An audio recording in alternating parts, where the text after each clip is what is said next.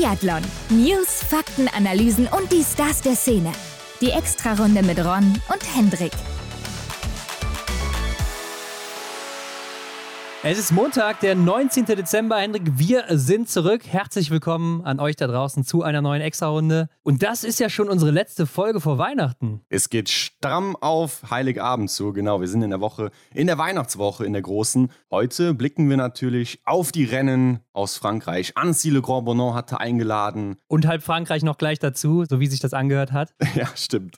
Ja, also setzen Johannes Dingesbö und Gilles Simon ihre Podiums- oder Siegesserien weiter fort. Äh, was war da genau los? Und was war da eigentlich los am Samstag auch im Verfolger mit dem Material? Da haben wir uns auch mal eine Stimme von außen geholt, von unserem Freund Michael Röch, der das wahrscheinlich deutlich besser beurteilen kann als wir. Mhm. Schauen wir uns gleich mal an. Und ist der Gesamtweltcup jetzt eigentlich schon entschieden, gerade bei den Männern, wo Johannes Dingesbö vorne wegläuft und äh, Stilo Holmler Greiz so ein bisschen hinterher? Das und vieles weiteres heute in dieser Folge. Und der IBU Cup war ja auch wieder, Hendrik. Diesmal in Rittnau in Italien. Und da gab es auch gleich drei Rennen, über die wir noch kurz sprechen können am Ende. Ja, auch mit deutscher Beteiligung. Also verlieren wir doch gar nicht so viel Zeit. Schauen wir erstmal, was es Neues gibt.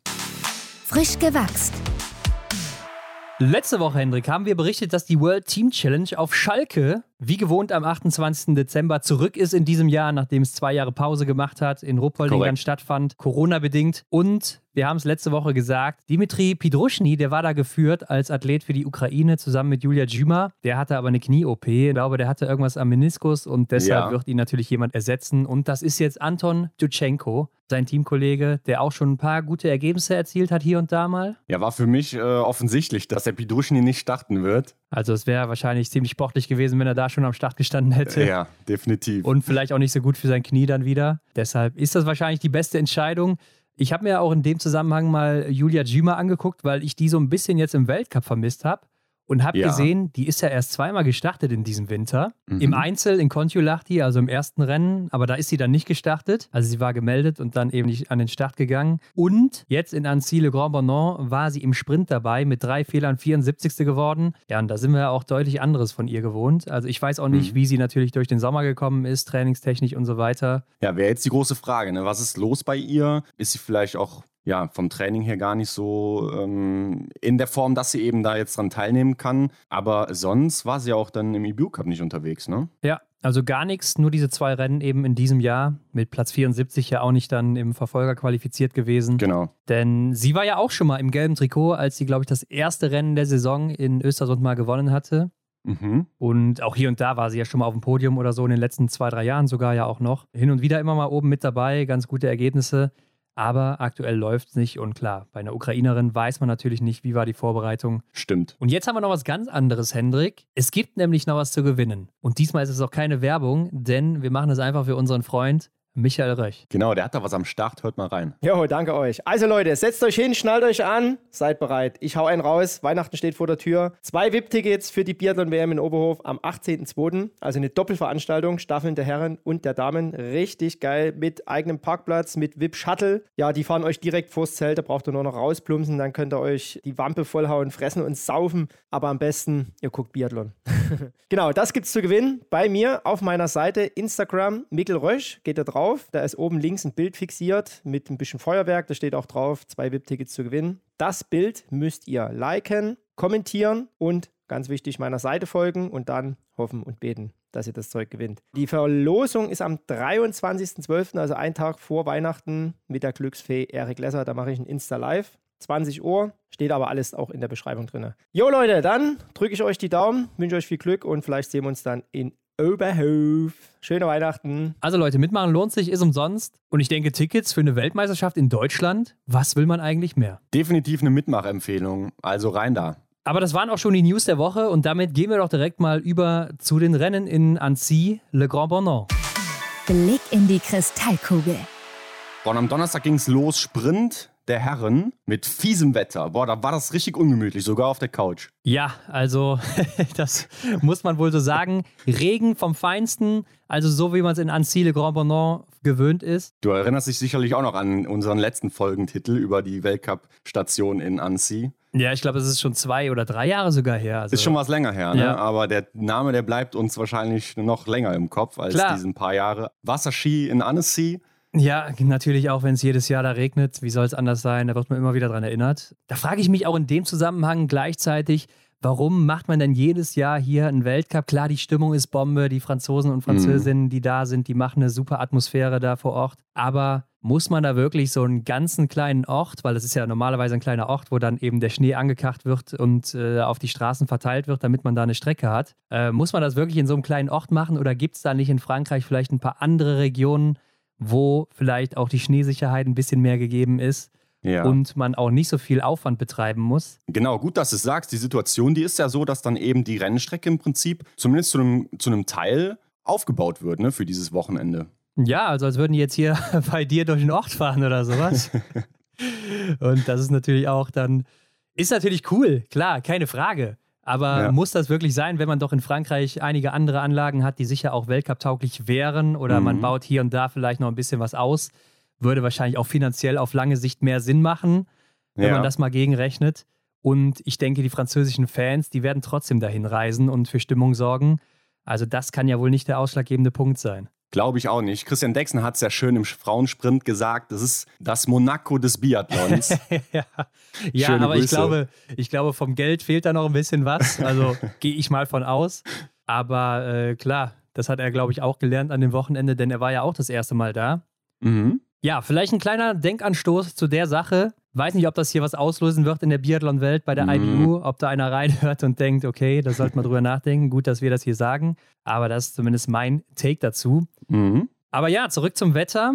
Das hatte ja mit Sicherheit, oder es ist natürlich oft so, dass das nachher Auswirkungen hat. Und da werden wir gleich auch mal reingucken, gerade für so einen Philipp Horn mit einer sehr hohen Startnummer, der ja zurück war. Ja, genau, es gab ja noch einen Personalwechsel. War das wahrscheinlich dann nicht so optimal, hinten raus zu starten, wo die Strecke dann super nass wurde. Aber ja, wie du schon sagst auch, es gab einen Personalwechsel. Er ist reingekommen für Philipp Navrat, der Rückenprobleme mhm. hatte und klar, seine Leistung, die war auch nicht so besonders bisher. Ja, genau, sollte er dann, wie es so üblich ist, im EBU Cup starten und auch da ist er dann nicht an den Start gegangen. Also scheinbar ist da was dran, dass er einfach Probleme am Rücken hat und jetzt aktuell oder stand zum Wochenende eben nicht so performen kann, wie er sich das vorstellt.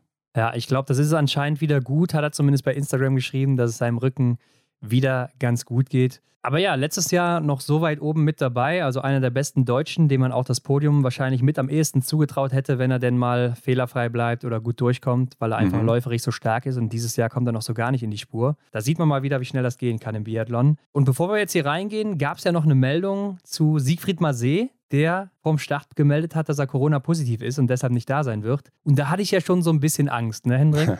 ja, das, das liegt natürlich nahe, ne, dass er dann noch im Team unterwegs war und dass er da vielleicht dem einen oder anderen auch was mitgegeben hat.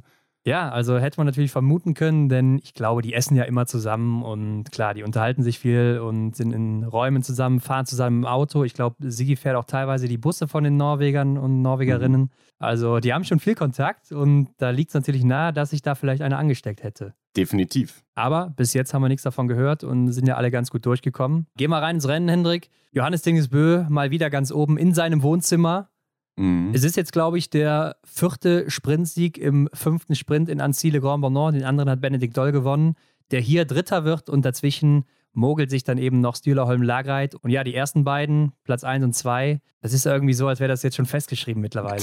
Ja, die sind immer da oben angenagelt, wie an so einer so einer Tafel, die man eigentlich gar nicht mehr ändert. Ne? Also so kommt es mir vor. Ja, in Stein gemeißelt, ne? In Stein gemeißelt eher. So das, das hatte ich im Kopf, genau. Ich, ich habe es nicht äh, aussprechen können. So ist es, also so stelle ich es mir auch vor. Ja, sie, alle drei bleiben fehlerfrei, die haben ein richtig gutes Rennen gemacht und es wurde ja auch sehr, sehr gut geschossen hier an dem Tag. Ja, insgesamt, also Annecy, glaube ich, auch nicht so der schwerste Schießstand im Weltcup, sondern ja. ganz im Gegenteil. Sieht man ja auch hier, wenn man mal in die Top 12 guckt, da hast du alleine schon sechs Leute mit null Fehlern und der Rest, also die anderen sechs dann eben ein Fehler. Da sieht man schon, hier musste man gut schießen, um vorne mit dabei zu sein. Aber auch die Abstände sind natürlich groß. Wenn ein Johannes Dingesbö mit der besten Laufzeit gibt hier mal wieder dem zweitschnellsten Stühlerholm Lagreit 28 Sekunden mit. Und damit ist er natürlich ganz weit vorne. Aber da sieht man auch wieder, was Stühler in der Range wieder rausholt. Denn er ist ja im, im Ziel dann 18 Sekunden hinter Johannes Dingesbö. Also mhm. macht in der Range Time, also am Schießstand, gute zehn Sekunden hier gut auf ihn. Also da ist wieder viel rauszuholen, aber er ja hier auch der zweitschnellste. Genau, nur Timofey Lapschin ist hier schneller in der Range. Aber ja, da, da sieht man einfach, dass hier jeder Handgriff sitzt. Ich meine, bei den anderen natürlich auch, aber es gibt schon Gründe, warum dann Johannes Denis Bö eben zehn Sekunden langsamer ist hier. Ja, also ich fand auch, dass man gerade nachher im Verfolger oder Massenstart natürlich sieht, was Stühler einfach für eine Klasse am Schießstand ist. Also das ist wirklich einmalig, wie schnell ja. er das macht immer wieder, ähm, wie eiskalt er da durchzieht. Er weicht ja fast nie von seinem Rhythmus ab. Mhm. Und dann äh, noch so treffsicher dazu, also das ist wirklich eiskalt. Und deshalb mal wieder Zweiter, Benny Doll dann eben Dritter, der aber auch in der Range-Time nochmal zwei Sekunden schneller ist als Johannes Dingesbö. Also da steht er im Norweger im Nichts nach, ganz im Gegenteil. Dafür aber dann auf der Strecke 40 Sekunden oder 41 fast schon hinter ihm, aber immerhin noch die fünfte Laufzeit. 13 hinter Stürler dann circa. Denn ich glaube, Johannes Dingesbö sollte man hier mal wieder so ein bisschen alleine betrachten und dann mal gucken, was macht der Rest. Also fünfte Laufzeit auch wieder stark von ihm. Klar. Ja, Johannes müssen wir hier mal rausnehmen. Haben wir auch letzte Woche schon mal ähnlich thematisiert. Ich denke, das war eine solide Leistung von Benedikt Doll. Wieder ein Podestplatz. Ja, jetzt hätte ich fast gesagt, was will man mehr? Klar, ich denke, zwei Plätze vor wären noch ganz schön gewesen, aber ja, das sind halt auch gerade da zwei große Namen, die da oben stehen, die man wahrscheinlich nur schwer schlagen kann. Ja, und Benny hier wirklich mit einem guten ersten Trimester. Kommen wir nachher nochmal drauf. Ist ja auch schon vorbei, ne? Das erste Trimester ist ja, schon rum. Ja, es ging mal wieder wie im Flug vorbei. Drei Wochen oder ja, es sind ja mehr oder weniger zwei Wochen, ne? Wenn man das mal von, ich sag mal, Donnerstag bis dann am Ende den Sonntag betrachtet. Ein bisschen mehr als zwei Wochen nur. Mhm. Aber ja, ist schon wieder vorbei. Martin Ponzile Oma hier Vierter mit einem Fehler. Auch wieder eine Top-Laufzeit als Viertschnellster. Und dann Timofey Lapschin, zehn Treffer.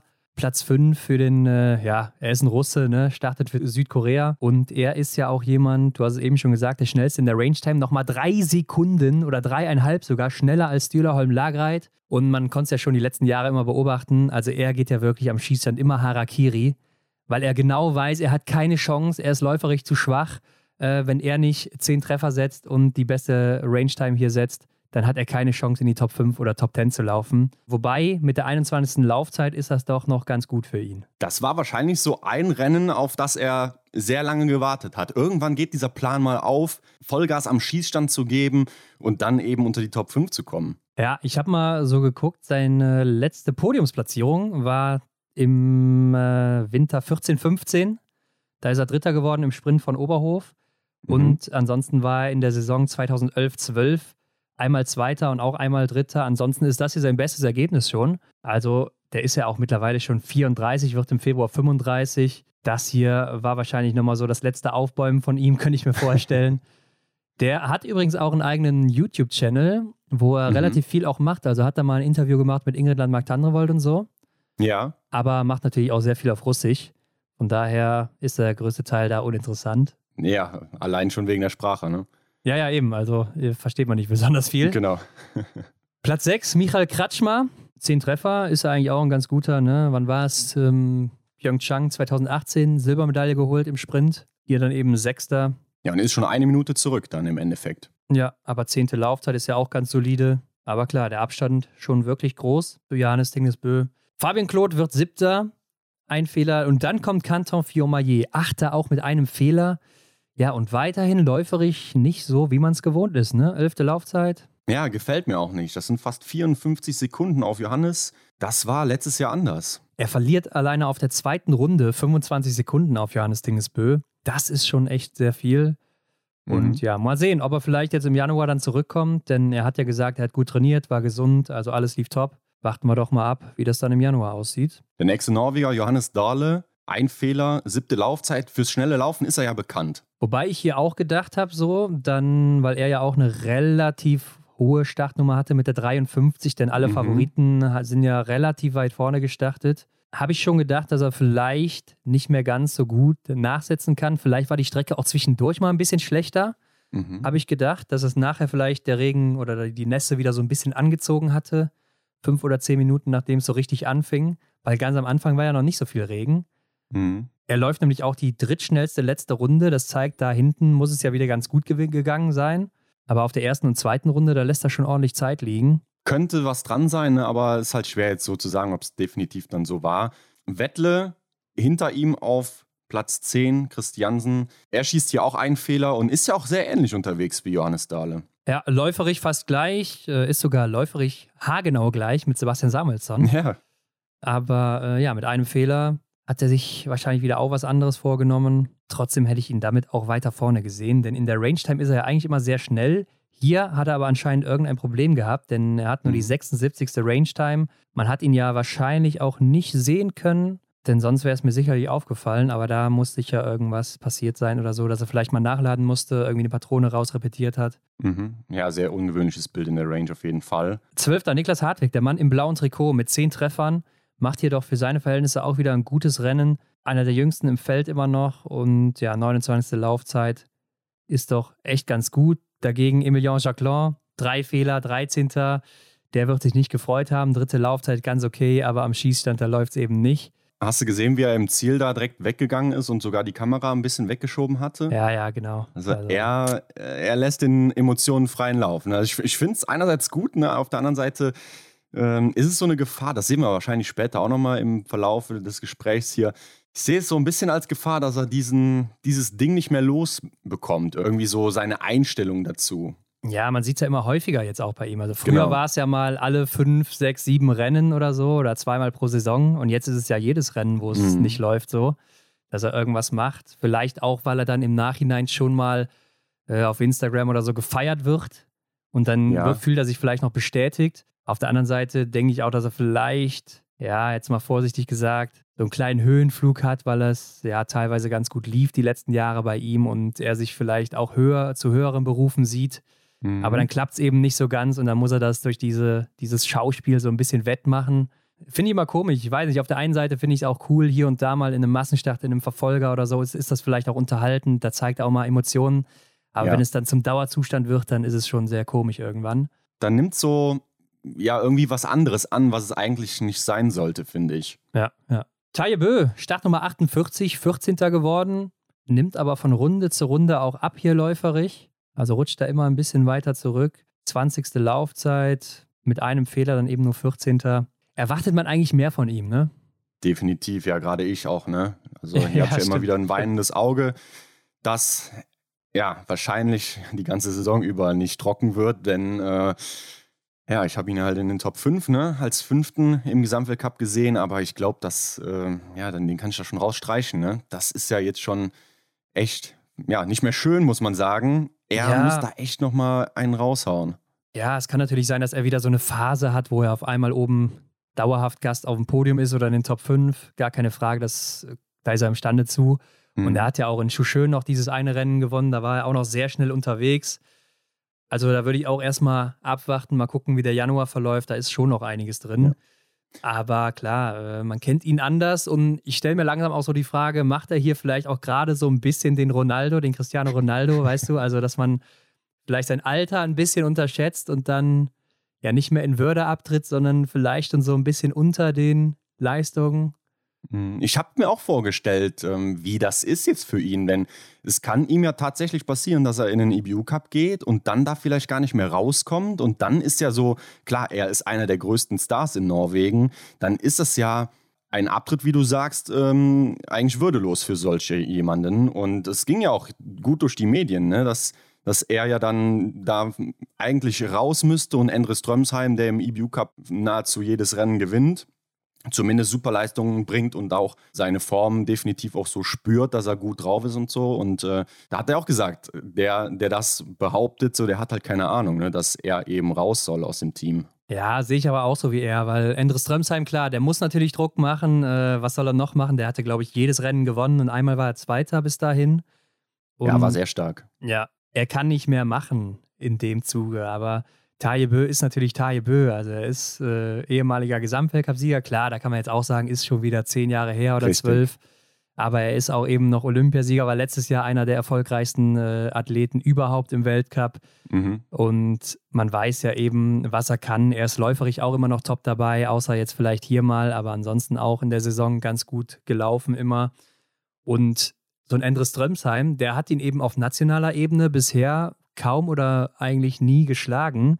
Also warum soll ich denn jetzt einen Taye Bö rausnehmen, wenn ich weiß, dass ein Endres Drömsheim wahrscheinlich noch ein bisschen langsamer läuft und ja, bisher nicht die Resultate hatte, würde ich mir auch schwer tun als Trainer und dann erstmal Taye dabei behalten, weil ich einfach weiß, wenn es wieder läuft, wenn er in den Flow kommt und hier ist es ja eher so der Schießstand, der ihm meistens den Strich durch die Rechnung gemacht hat. Ja. dann weiß ich eben, das ist ein Mann, der kann immer aufs Podium laufen oder auch immer zum Sieg. Also deshalb äh, würde ich mich da auch schwer tun, jetzt da Taya auszuwechseln. Klar, er ist, äh, wie gesagt, einer der größten. Und ich glaube, da sollte man auch auf, sein, auf seine Historie vertrauen und dass da auch wieder was drin ist. Gehe ich auch von aus. Und die Ergebnisse sind ja immer noch ganz gut. Klar, sie sind jetzt eben nicht ihm würdig, aber sie sind immer noch okay und er ist immer noch irgendwo oben mit dabei und da muss ein Endres Strömsheim auch erstmal hinkommen. Mhm. Aber gut, dahinter Philipp Fjeld Andersen, auch ein Fehler, 15. Damit Niklas Hartwig ja auch weiter im blauen Trikot, denn der Schweizer landet wieder vor ihm. Dann kommt Felix Leitner mit 10 Treffern, sogar nur 16. Also er ist auch läuferisch in diesem Winter noch gar nicht so da, wo er eigentlich mal sein sollte. Und dann kommt Sebastian Samuelsson, 17. zwei Fehler, achte Laufzeit. Und da habe ich langsam so das Gefühl, dass er irgendwie mit Martin Ponzilo Oma Rollentausch betrieben hat. Freaky Friday. Ist auch noch ein großes Fragezeichen bei mir. Also wir haben ja auch immer wieder gesagt, die Schweden, die sind früh in der Saison schon stark wie kaum eine andere Nation. Klar, das sieht man bei den Damen, unglaublich, aber die Herren, Martin Ponsloma setzt sich vorne gut durch, ne, vierter Platz hier, aber Sebastian Samuelsson, der ist im Moment ein kleines Sorgenkind in meinen Augen. Also läuferig ist es ja auch ganz okay, was er anbietet, ist ja, glaube ich, immer noch unter den Top 5 Läufern auch, aber auch am Schießstand oder so, da läuft es überhaupt nicht richtig gut. Und das, obwohl er sich ja so stark wie nie zuvor gefühlt hat, noch vor dem Winter. ja, passt nicht ganz zusammen alles. Naja, 19. Philipp Horn mit 10 Treffern, sein erstes Weltcuprennen in diesem Winter. 30. Laufzeit und da habe ich mir natürlich auch was mehr von ihm erhofft. Mhm. Ähm, da habe ich schon gedacht, ja, an die Top 15, Top 10 Laufzeiten, da wird er schon kratzen können, ähm, wenn man sich ja auch mal die anderen Deutschen anguckt, die ja sonst eigentlich in den Quali-Rennen oder auch im Sommer hinter ihm lagen.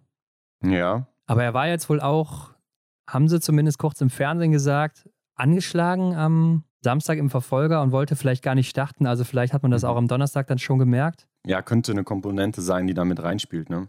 Oder eben auch die Strecke, die vielleicht da nicht mehr so viel hergegeben hat mit der Nummer 98.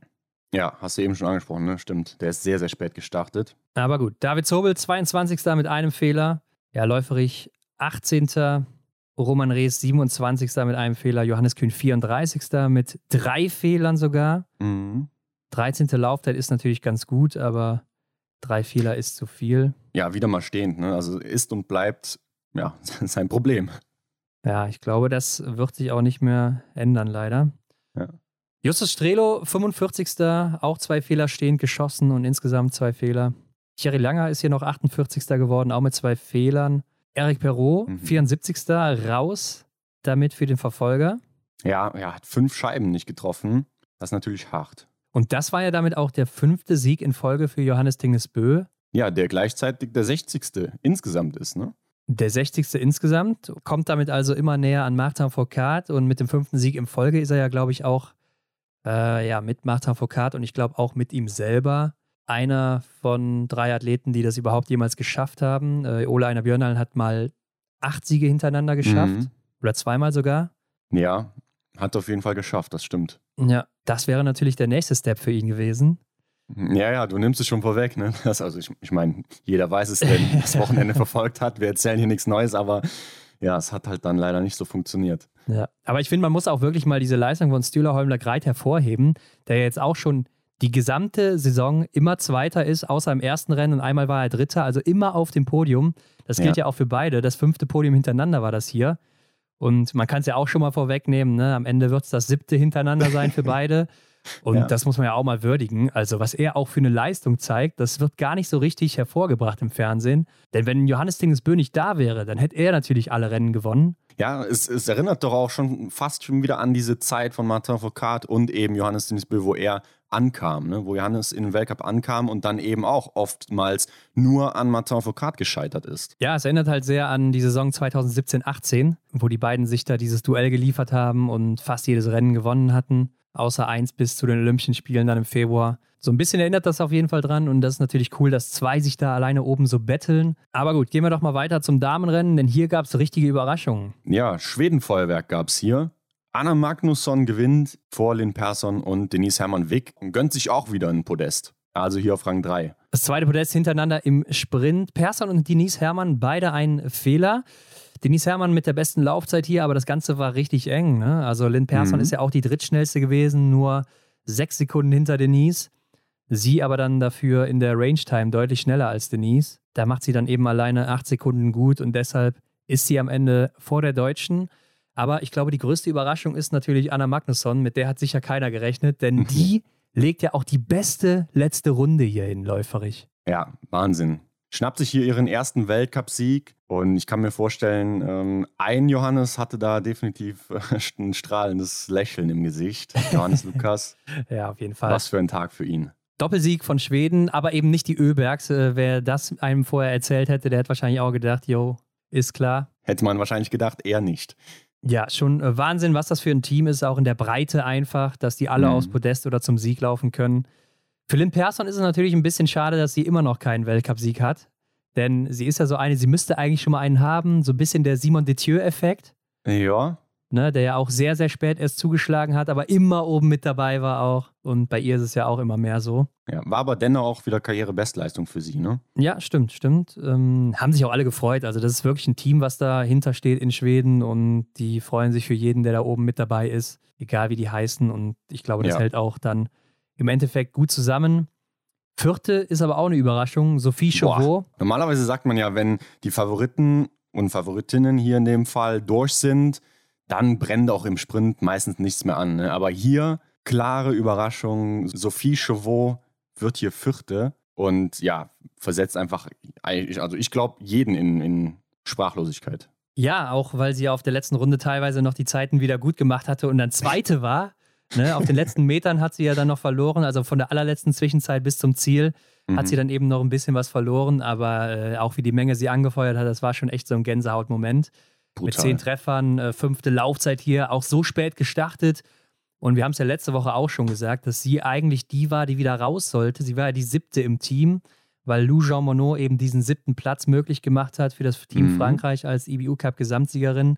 Und sie sollte dann eben wieder raus, aber hat sich dann erstmal durchgesetzt gegen Paula Boutet und ist dann hier in Annecy Grand Bonnant immer noch dabei und läuft hier zu Platz vier, fast zum ersten Podium. Also das war schon ein Moment, ja, sowas sieht man eben nur im Sport, ne? Und dann eben vor heimlicher Kulisse mit den ganzen Leuten, die sie angefeuert, gefeiert haben, im Ziel auch eben noch. Sie selber ja auch in Tränen ausgebrochen vor Freude. Ja. Also das war schon äh, unglaublich und ja, einfach wieder ein geiler Moment. Ja, solche Momente fängt auch Kevin Vogt dann gut ein mit der Kamera. Ne? Also ja. das sind so Bilder, die sieht man dann im Fernsehen leider nicht so krass, vielleicht dann im Nachgang nochmal irgendwie an einem anderen Tag, aber ja, das war einfach schön mit anzusehen, wie sie da gefeiert wird. Sie wurde ja auch da hochgehoben und ähm, hat mit dem Publikum ja wirklich gefeiert da. Grandios. Also, sehr starke Leistung von ihr, aber auch von Marieda, die fünfte wird mit einem Fehler. Läuferich natürlich auch oben mit dabei, nämlich die zweitschnellste. Aber das war ja in den Laufzeiten auch sehr, sehr eng hier. Ja, Denise Herrmann kann sich hier gar nicht so sehr absetzen. Ne? Marieda nur knapp vier Sekunden, ein bisschen mehr. Rückstand in der Loipe und Lynn Persson ja auch nur fünf. Also wirklich sehr, sehr eng. Lisa Vitozzi wird Sechste mit zehn Treffern hier. Auch wieder ein ganz gutes Ergebnis. Aber läuferig nur 21. Also da ein bisschen geschwächelt diesmal. Mhm. Auch in der Range-Time findet man sie nur auf Rang 31. Da ist sie ja eigentlich immer eine der schnellsten. Ja, zumindest ihre Teamkolleginnen sind da oben gut vertreten. Rebecca Passler wieder mal die schnellste, haben wir auch letzte Woche schon mal festgestellt. Und hinter ihr sofort mit knapp einer Sekunde Dorothea Viera. Auch oben mit dabei ist dann Paulina Batowska-Fialkova, also die macht auch eine gute Saison mal wieder. Mhm. Siebte geworden und dann kommt Elvira Oeberg, ist achte geworden mit einem Fehler. Und dann kommt Lou Jean Monod, neunte geworden mit zehn Treffern. Auf Platz zehn landet dann noch Anaïs Chevalier-Boucher, auch mit einem Fehler. Und klar, ich denke, die große Favoritin war für alle Elvira Oeberg, die aber auch hier ein bisschen verhaltener angegangen ist als sonst. Denn normalerweise setzt sie ja immer die besten Angangszeiten. Hier war es aber Denise. Und mhm. auch in Runde 2 verliert Elvira Oeberg dann richtig auf Denise, beziehungsweise auf Marieda ist es da, nämlich 15 Sekunden. Und das ist man ja so gar nicht gewöhnt. Aber nee. wahrscheinlich war das eben diese Ansage von Johannes Lukas, dass er gesagt hat: Hey, Öbergs nimmt noch ein bisschen raus auf den ersten zwei Runden und konzentriert euch mal aufs Schießen, damit er wieder was trefft. Ja, macht Sinn. Also, du musst halt auch, ja, das ist, ist eigentlich offensichtlich. Ne? Du musst halt in beiden Disziplinen performen. Und wenn du halt dann denkst, du könntest Vollgas irgendwie auf, den, auf der Loipe die Runden bestimmen und dann am Schießstand wirst du wahrscheinlich dann einbüßen müssen. So war es jetzt in den letzten Rennen und gut, dass er sie da mal wachgerüttelt hat, finde ich. Aber wenn man sich dann im Gegenzug einen Johannes Tingesbö anguckt, der kriegt es halt hin. Das ist natürlich auch das, was dann Elvira Oeberg hinbekommen will. Mhm. 13. Dorothea Viera mit einem Fehler. Dann Gilles Simon, das gelb-rote, nee, das gelbe Trikot. Rot. In Rot war ja Denise Herrmann unterwegs, die das auch verteidigt Richtig. hat. Ja. Äh, Gilles Simon aber zwei Fehler. Gerade stehend mal wieder. Bis hierhin ja auch noch kein Liegenfehler geschossen. Das ist schon sehr stark. Also auch nicht in den Staffeln oder sonst so, noch gar nicht in diesem Winter liegenden Fehler geschossen. Mhm. Ja, dafür hier stehen zwei. Äh, Davidova wird 16. Ingrid Landmark-Tandrevold 18. Beide ein Fehler. Auch so welche, wo ich dann gesagt hätte, ihr müsst weiter nach vorne mit einem Fehler. Mhm. Denn klar, Ja. es wurde ganz gut geschossen, aber das sind für mich auch welche, die müssen mit den Laufzeiten da oben punkten. Davidova auch sowieso ein bisschen hinter den Laufzeiten, äh, die sie sonst so hatte. Mhm. Und Ingrid Landmark-Tandrevold auch nur die 17. Laufzeit hier. Ja, schon Besseres gesehen. Genau, das ist ein Rückstand von 30 Sekunden auf Denise Hermann Weg. Und ich wollte noch mal kurz auf die Norwegerinnen eingehen. Ist doch schon ein sehr, sehr ungewöhnliches Bild, die erste Norwegerin auf Platz 14 zu sehen. Idalin hier in dem Fall. Hat Ja, man lange klar. nicht gesehen. Ja, gut, aber du hast halt die zwei großen Namen nicht dabei und dann ist das Ja. manchmal so. Anna Gantler wird 20. mit einem Fehler hier, also sehr gutes Ergebnis, läuferig auch im Bereich von Ingrid Landmark-Tandrevold und von Marketa Davidova.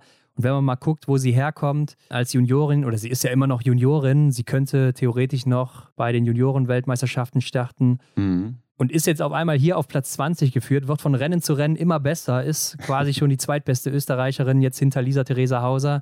Ähm, das ist schon wirklich atemberaubend, was sie da durchzieht. Aber Das auch das, was wir ja immer so ein bisschen erwartet haben von ihr. Stimmt, aber ja, erinnere dich noch mal kurz zurück an unser letztes Gespräch. Ist ja noch gar nicht so lange her. Ne? Kurz vor der Saison haben wir mit ihr gesprochen. Ja, wie lange ist es Also- her? Vier Wochen, fünf Wochen, irgendwie sowas? Also so lange Da ging es dann her. plötzlich Ja. ganz, ganz schnell. Ne? Ja, genau. Aber ich habe mich ja sowieso gewundert, warum sie nicht von Anfang an mit dabei war. Mhm. Aber jetzt äh, zahlt sie es eben mit der Leistung heim und das ist doch eh das Beste. Hinter ihr ist dann eben auf Platz 22 zum Beispiel Hanna Oeberg und zeitgleich Lisa Theresa Hauser, beide mit zwei Fehlern. Franzi Preuß wird 14. mit einem Fehler. Sophia Schneider 28. mit einem Fehler. Vanessa Vogt mit null Fehlern 30. Ja, läuferig eine Minute vier Rückstand, 38. Zeit da. Aber was mich Mhm. viel mehr bei ihr gestört hat, war die Range Time. Ja, 84. ist sie hier. Man hat sie ja liegend gesehen, weil sie hatte die Startnummer 1. Mhm. Und da hat sie ja schon 38,2 Sekunden geschossen und ist damit die 90. von 95 Starterinnen. Also das ist eine Zeit, äh, ja, das kannst du dir vielleicht rausnehmen, wenn du Martin Foucault bist und das wieder rausläufst. Mhm. Aber das ist natürlich schon enorm viel Zeit und man weiß ja eigentlich, dass sie es viel schneller kann. Sie hat es ja hier und da schon mal gezeigt. Also ich weiß nicht, warum sie da so auf dieses äh, Perfektionsding setzt, dass sie alles genau in die 10 treffen will. Ich meine, Mhm. klar, das ist natürlich das, was du haben willst, aber das muss dann schon ein bisschen schneller gehen, ne? Klar, und die Laufzeit, so, die erinnert mich auch an letzte Woche. Bin mal gespannt, wie sie es dann schafft, jetzt über Weihnachten, Neujahr dann da vielleicht nochmal einen draufzusetzen und dass sie dann eben nach Weihnachten beziehungsweise dann im neuen Trimester dann vielleicht auch andere Laufzeiten anbieten kann. Ja, wenn wir uns auch nochmal an letztes Jahr erinnern, ist sie ja auch erst so Ende Januar aufgegangen, also in Antolz zum Beispiel, da im Massenstart oder dann Mhm. nachher eben auch in Peking und dann hinten raus eben noch. Also warten wir doch mal ab, wie sich das noch entwickelt. Aber klar, die Schießzeiten, das ist halt sowas, da verlierst du unnötig viel Zeit eben auf die Leute vorne und verlierst sehr, sehr viele Plätze, gerade im Sprint bei so einem engen Feld.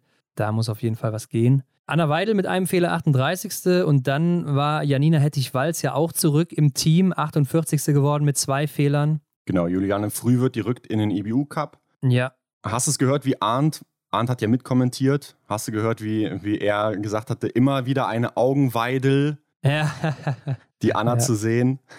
Zählt Ja. das schon als Dad-Joke oder? ja, vielleicht will er auch unter die Comedy-Autoren gehen oder sowas. Neues Hobby gesucht und ist gar nicht bei der Bundespolizei. Kann sein. Oder er will einen Meme-Account aufmachen, das könnte natürlich auch sein. Ist ja aktuell sehr beliebt. Aber auf Platz 53 ist Stina Nilsson mit zwei Fehlern noch und auch mal hier 37. Laufzeit im Bereich von Vanessa Vogt. Ja, und das ist natürlich schon enttäuschend, auch wenn man teilweise schon gesehen hat, was sie mal gelaufen ist. Also jetzt nicht nur im Langlauf, sondern auch im Biathlon Ja. hat sie ja schon richtig starke Zeiten hingelegt. Und jetzt hier so weit hinten von so einer Läuferin, ja, das darf einfach nicht sein. Aber damit gehen wir doch mal weiter, Henrik, in den Verfolger der Herren. Und hier ist mal nicht Johannes Dingesbö oben, denn das war natürlich auch eines der verrücktesten Rennen, die ich glaube Ja. jemals gesehen habe. Ja, es ging ja schon gut los, ne? Zeitlich verschoben. Ich mach den Fernseher an. Ja, Biathlon läuft noch nicht. Was ist denn da los? also es wurde gesalzen, die Strecke war zu eisig und ähm, die wurde ja dann auch noch verkürzt, ne? Ah ja, das stört mich natürlich immer, wenn man so eine Strecke verkürzt, weil klar, das will keiner sehen und man hat weniger Zeit auf der Strecke, um läuferig Zeit gut zu machen. Ich glaube, Johannes Dingesböde hat sich nachher gefreut, dass sie verkürzt wurde. ja, so sah auf jeden Fall aus, ja. Aber die Frage ist natürlich, was war denn da eigentlich los? Und da haben wir ja mal unseren Freund Michael Röch auch gefragt. Und der kann das, glaube ich, deutlich besser erklären als wir. Bestimmt. Ja, was ein Rennen, ne? Das äh, hat man einmal in zehn Jahren gefühlt. Äh, ich kann mich selber daran erinnern, ich hatte mal ein Rennen in Östersund. Ähnliches Problem, nur Eis. Und die Top 6, wenn nicht sogar die Top 10, waren nur Rossignol-Läufer. Das war zu der Zeit auch schon krass, dass Fischer bei den Bedingungen einfach chancenlos ist. Das heißt, die Schaufel des Skis von Fischer ist ziemlich stabil und lässt sich nicht so bewegen, wie zum Beispiel ein Rossignol oder ähm, Salomon. Also der fräst sich nicht so schön rein bei den harten Bedingungen. Damit hast du halt keine Führung, keine Chance, irgendwie Energie vom Fuß oder vom Bein über den Abdruck in den Ski zu geben. Der rutscht direkt vorne über die Schaufel weg und damit rutscht quasi der Ski ständig hin und her. Hat man bei Bö schön gesehen, der null Kontrolle hatte über seinen, quasi über seinen Körper. Man hat es auch bei Lynn Persson gesehen, die teilweise schieben musste, weil sie einfach nicht mehr ausstellen konnte. Also es war schon extrem und es war offensichtlich. Und man, wenn man die Laufzeiten guckt, bei den Männern war Jeremy Finello der schnellste mit Atomic. Das ist ja der ähnliche Ski wie Salomon. Viele Salomon-Läufer vorne drin und der beste war Taille Bö auf Platz 20 mit Fischer. Und bei den Damen war es Denise Hermann Wick mit neunten Platz in der Laufzeit. Ansonsten auch alles Salomon-Rossignol-Läufer. Ja, und wie gesagt, wenn man den Ski von Fischer mal aufschneidet, hat ja jeder Ski so seine Eigenheiten im Aufbau. Jeder, jede Firma hat seine eigene Philosophie. Sieht aus wie so eine Bienenwabe. Und wie gesagt, da ist vorne die Schaufel etwas anders strukturiert als bei den anderen Skiern. Und die haben jetzt seit ein paar Jahren die sogenannte Gliding Wall. Ähm, das heißt, an der Seite ist auch so eine Art Lauffläche, wenn man den Ski am Anstieg verkantet, dass das mitrutscht und dadurch gibt es halt keine Kante mehr direkt. Und bei Salomon Rossino sieht man auch, wenn man so die Kanten anguckt, da ist schon noch was da. Ja, das war eigentlich das Hauptproblem. Hat sich aber, wie man gesehen hat, auch im Massenstart wieder komplett geändert mit Hauser und Dahle. Da war Fischer wieder konkurrenzfähig. Ja, also es liegt an den Ski, die sind anders gebaut und dadurch eben verhalten die sich auch anders auf gewissen Untergründen. Also unter Normalbedingungen, da ist da nicht viel Unterschied, aber bei sowas, wenn das so extrem ist, ja, dann hat man ja gesehen, Johannes Bö, ich habe zwischenzeitlich ja gedacht, der ist mhm. irgendwie krank und fällt gleich zusammen. Also das sah ja wirklich aus. Ja, da war der Gedanke schon bei mir im Kopf, dass er vielleicht mit dem Siegfried Marseille dann doch schon ja, zu lange gedacht. zu nah aufeinander war. Ne? Also eben im Auto oder ähnliches äh, dass er da vielleicht schon was mit abbekommen hat. Ne? Ich hoffe nicht. Ich habe auf Holz geklopft. Ja, aber ich habe mir dann auch mal die anderen Laufzeiten angeguckt und so, dass da teilweise Leute so extrem viel verloren haben. Mhm. Und man hat es ja auch gesehen bei einigen Athleten, ähm, dass die dann auf den Außenbahnen gelaufen sind, weil das noch ein bisschen weicher war. Ja. Aber ja, das war natürlich total unfair, diese Bedingungen hier. Und ja, dann, man hat es ja auch gesehen, was ein Wettle Christiansen hier rausgeholt hat, läuferig in jeder Runde ähm, nimmt ihm da ja 20, 30 Sekunden teilweise ab auf jeder Runde. Das ist ja schon abartig gewesen. Und wie er auch am Ende auf der letzten Runde nochmal an Johannes Dingesbö vorbeiläuft, mhm. der war nicht amused, kann man nachher sagen. Nee, das sieht man auch definitiv auf den Aufnahmen. ja, auch auf der Pressekonferenz. Er hatte gar keinen Bock, richtig zu reden und hat mhm. auch gesagt, äh, also wenn es morgen noch mehr so ist, dann weiß er nicht, was er machen soll. Ja. Das war natürlich schon äh, wirklich sehr grausam für die Leute da.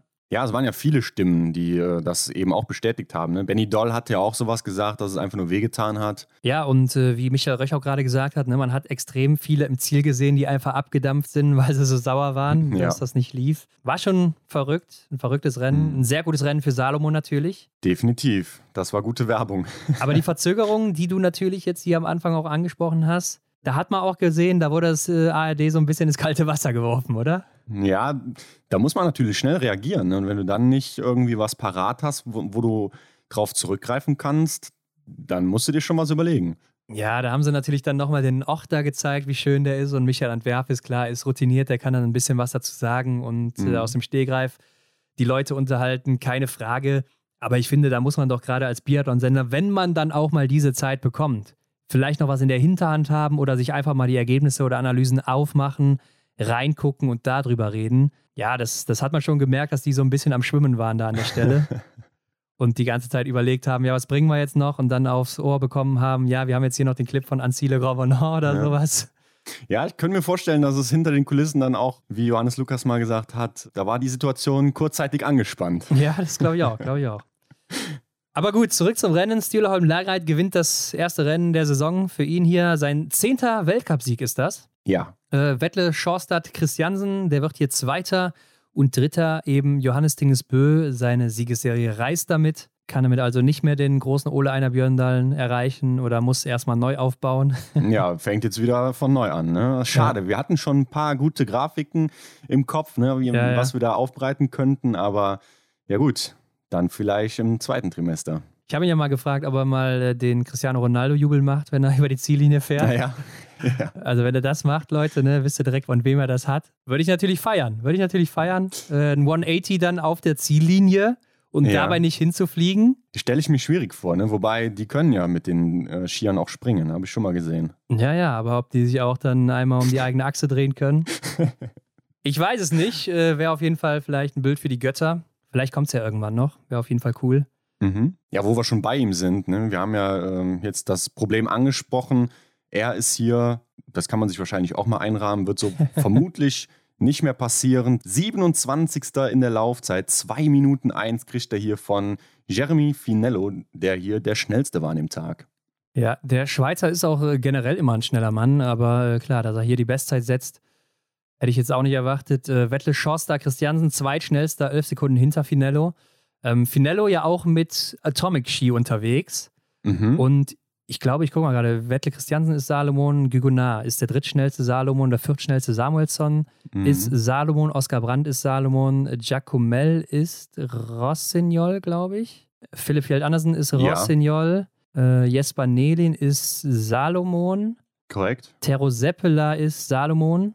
Korrekt. Strolja ist Rossignol, oder? Korrekt.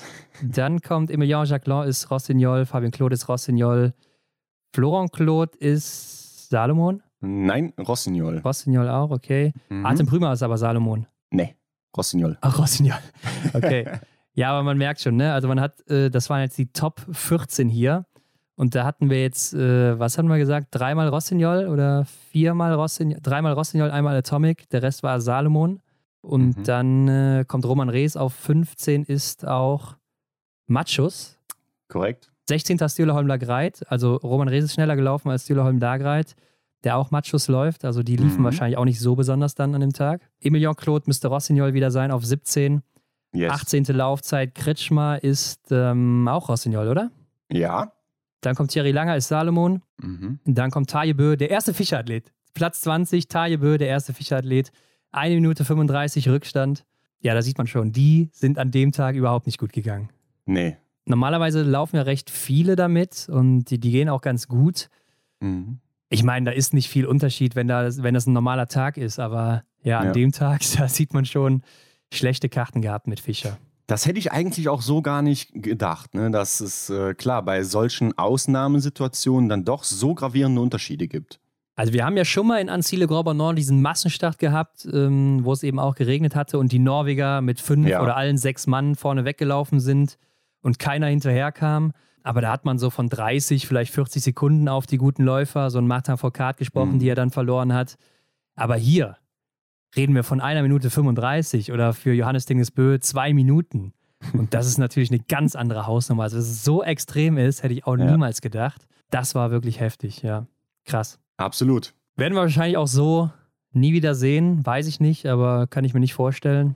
Gehen wir zurück zum Rennen. Fabian Kloth, der wird hier Vierter am Ende vor Philipp Fjeld Andersen, der Fünfter wird und dann kommt Sebastian Samuelsson und dann kommt erst Canton Fiormaillet, der einzige, nee, der Sebastian Stalder auch. Die mhm. beiden haben als einzige 20 Treffer gesetzt und Fiormaillet arbeitet sich hier auch nur, ist auch ein Fischerathlet, nur einen Platz vor, von 8 auf 7. Ja, und das mit 20 Treffern. Ja, eben. Also der Gesamtweltcup-Sieger. 29. Laufzeit, also auch noch hinter Johannes Dingesbö. Fünf Sekunden. Also ja, da ging nicht viel. Das war einfach nicht wirklich fair hier an dem Tag. Und da muss man natürlich auch drüber nachdenken. Soll man sowas starten lassen? Oder überlegt man sich da irgendwas anderes? Ist natürlich auch doof, so ein Rennen abzusagen. Ja, es ist ein schwieriges Thema, ne? weil im Endeffekt verliert Johannes Dingesbö ja jetzt hier wertvolle Punkte, die ihm vielleicht, man weiß es noch nicht, hinterher fehlen im Gesamtweltcup. Ja, klar. Ähm, auf der Pressekonferenz hat er aber auch gesagt, also das macht ja überhaupt keinen Bock und das war heute eine Competition between Ski Brands, also zwischen ja. den Skimarken war es ein Wettkampf und nicht zwischen den Athleten. Sehr, sehr ärgerlich. Äh, Philipp Fjeld Andersen, der läuft damit in das blaue Trikot. Was mir aber auch noch negativ aufgestoßen ist, dass Willi Haag immer die Schießquote von Stühlerholmler Greit anspricht im letzten Winter und dass die ja so viel abgesunken ist, weil er ja vorher mhm. ungefähr 92 Prozent oder so hatte und letzten Winter 86 Prozent und das ja schon ein krasser Unterschied ist. Ja. Aber da muss man auch mal zu sagen, dass letztes Jahr ja die Schießquoten generell viel, viel geringer waren, weil ja auch zum Teil die Umgebungen viel, viel schlechter waren. Also in Peking, da mhm. hat ja fast jeder drei, vier, fünf Fehler teilweise im Massenstart oder Verfolger geschossen. Und das zieht natürlich die Quoten unheimlich runter und keiner ist ja an seine Quote vom Vorjahr gekommen. Ja, ja die Rahmenbedingungen waren einfach andere. Also du kannst nicht immer einfach sagen, so im Vorjahr hat er 92 Prozent, jetzt hat er 86 Prozent, der ist 6 Prozent schlechter geworden. Mhm. Na, da muss man auch eben gucken, so wie war der Wind vielleicht auch in den Rennen, denn es sind ja auch nur 25 Rennen, es sind ja jetzt keine 1000 Rennen, wo du sagen kannst, das ist vernachlässigbar. Also von daher ähm, muss man das auch immer ein bisschen da im Hinterkopf behalten und ähm, weil er hat es jetzt auch schon zum dritten Mal oder so gesagt in diesem Winter. Mhm. Aber kommt ja schon mal öfter vor, dass er ein bisschen was wiederholt. Ja, auf jeden Fall, ja. Das ähm, habe ich auch gedacht. Also es kam mir plötzlich sehr, sehr bekannt vor, all diese Sachen, die er so erwähnt hatte. Aber ja, wir haben ihn ja auch schon in Kontiolahti viele Rennen gehört. Ja, weiter geht's mit dem besten Deutschen hier, Roman Rees, 13. mit einem Fehler auch nur. Vor ihm ist übrigens noch Florian Claude äh, als Zwölfter mit einem Fehler, wird ihn auch sicher gefreut haben. Mhm. Sebastian Stalder, wie gesagt, der Zweite mit 20 Treffern, wird hier 14. Und dann kommt Taje Bö von 14 auf 15 zurückgefallen mit 18 Treffern.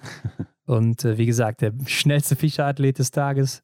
Johannes Dahle, der wird hier 16. ist auch ein Fischerathlet mit äh, zwei Fehlern. Fällt auch sieben Plätze mhm. zurück. Ich, ich glaube auch, das wäre an einem normalen Tag nicht passiert. Das denke ich auch, ja. Dann kommt Benny Doll, ne? Auf Rang 18, aber fünf Fehler. Ja, auch von drei zurückgefallen. Ja, wie eben schon gesagt, war sehr sauer dann im Ziel mit seinen Ski. Justus Strelo arbeitet sich weit nach vorne mit Rossignol Ski auch unterwegs. Zwei mhm. Fehler von 45 auf 25. Emilien Jacquelin, der fällt weit zurück mit sieben Fehlern. Und hier ist er ja auch wieder kurz ausgerastet ja. stehend. Da war es nicht das Gewehr, da waren es seine Oberschenkel. Ja, aber die waren es wahrscheinlich auch nicht schuld, oder? Wahrscheinlich nicht. 32. Johannes Kühn, auch ein Fischerathlet mit zwei Fehlern nur. Ist ja ein super Schießergebnis für ihn.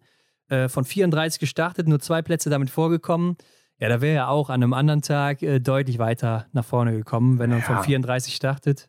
Er hat die 37. Laufzeit, zweieinhalb Minuten. Also, das kennt man eigentlich von Johannes ganz, ganz anders. Ja, vor allen Dingen, weil er ja auch noch einer war, der um den Massenstart kämpfen musste, ist das natürlich bitter für ihn.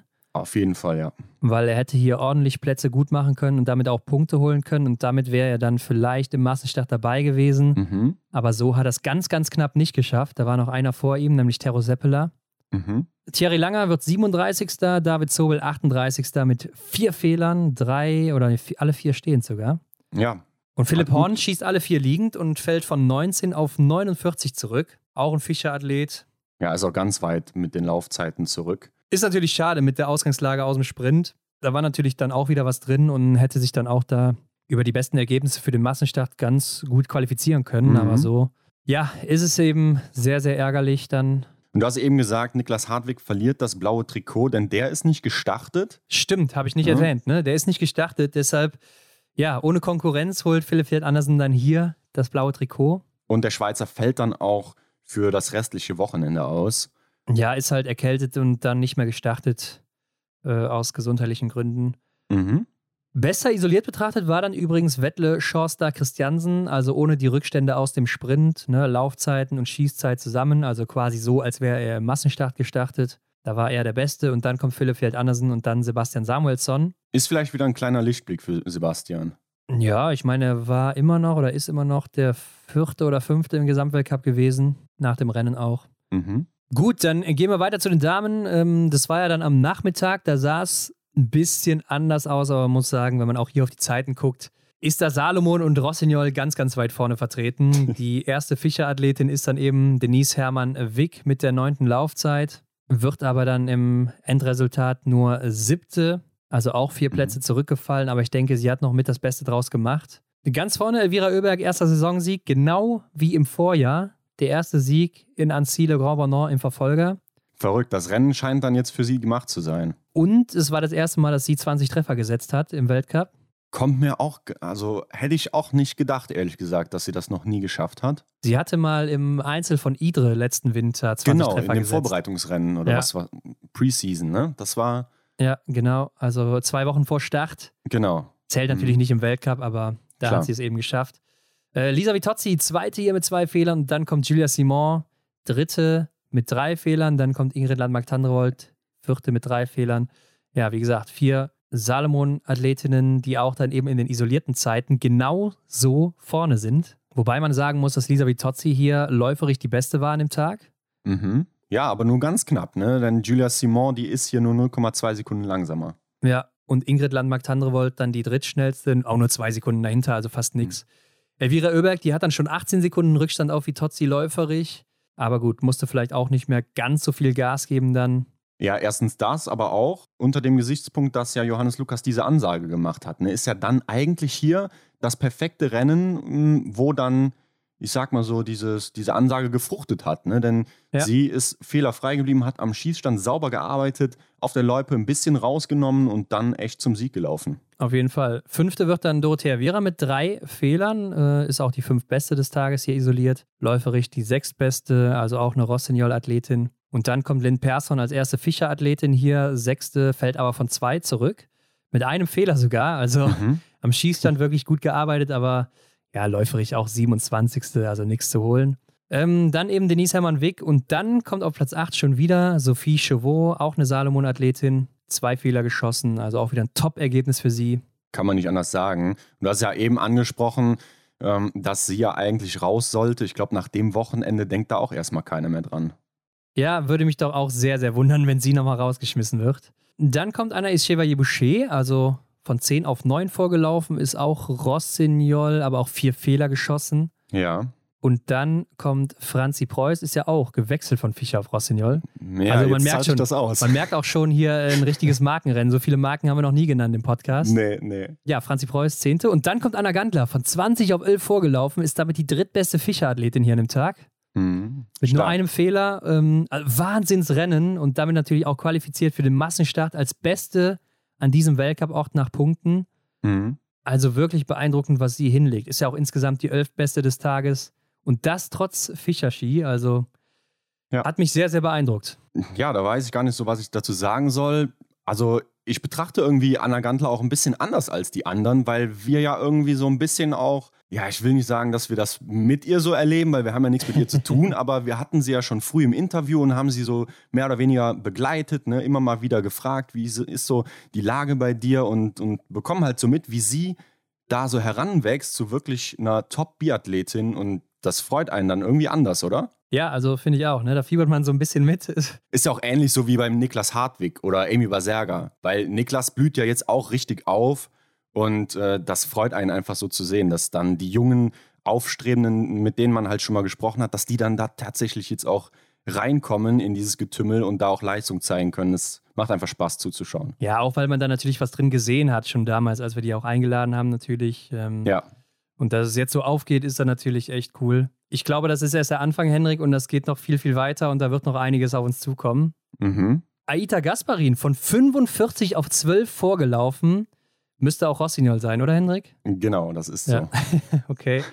Ja, 18 Treffer gesetzt. Äh, Für sie natürlich ein Top-Ergebnis. Sechstbeste des Tages.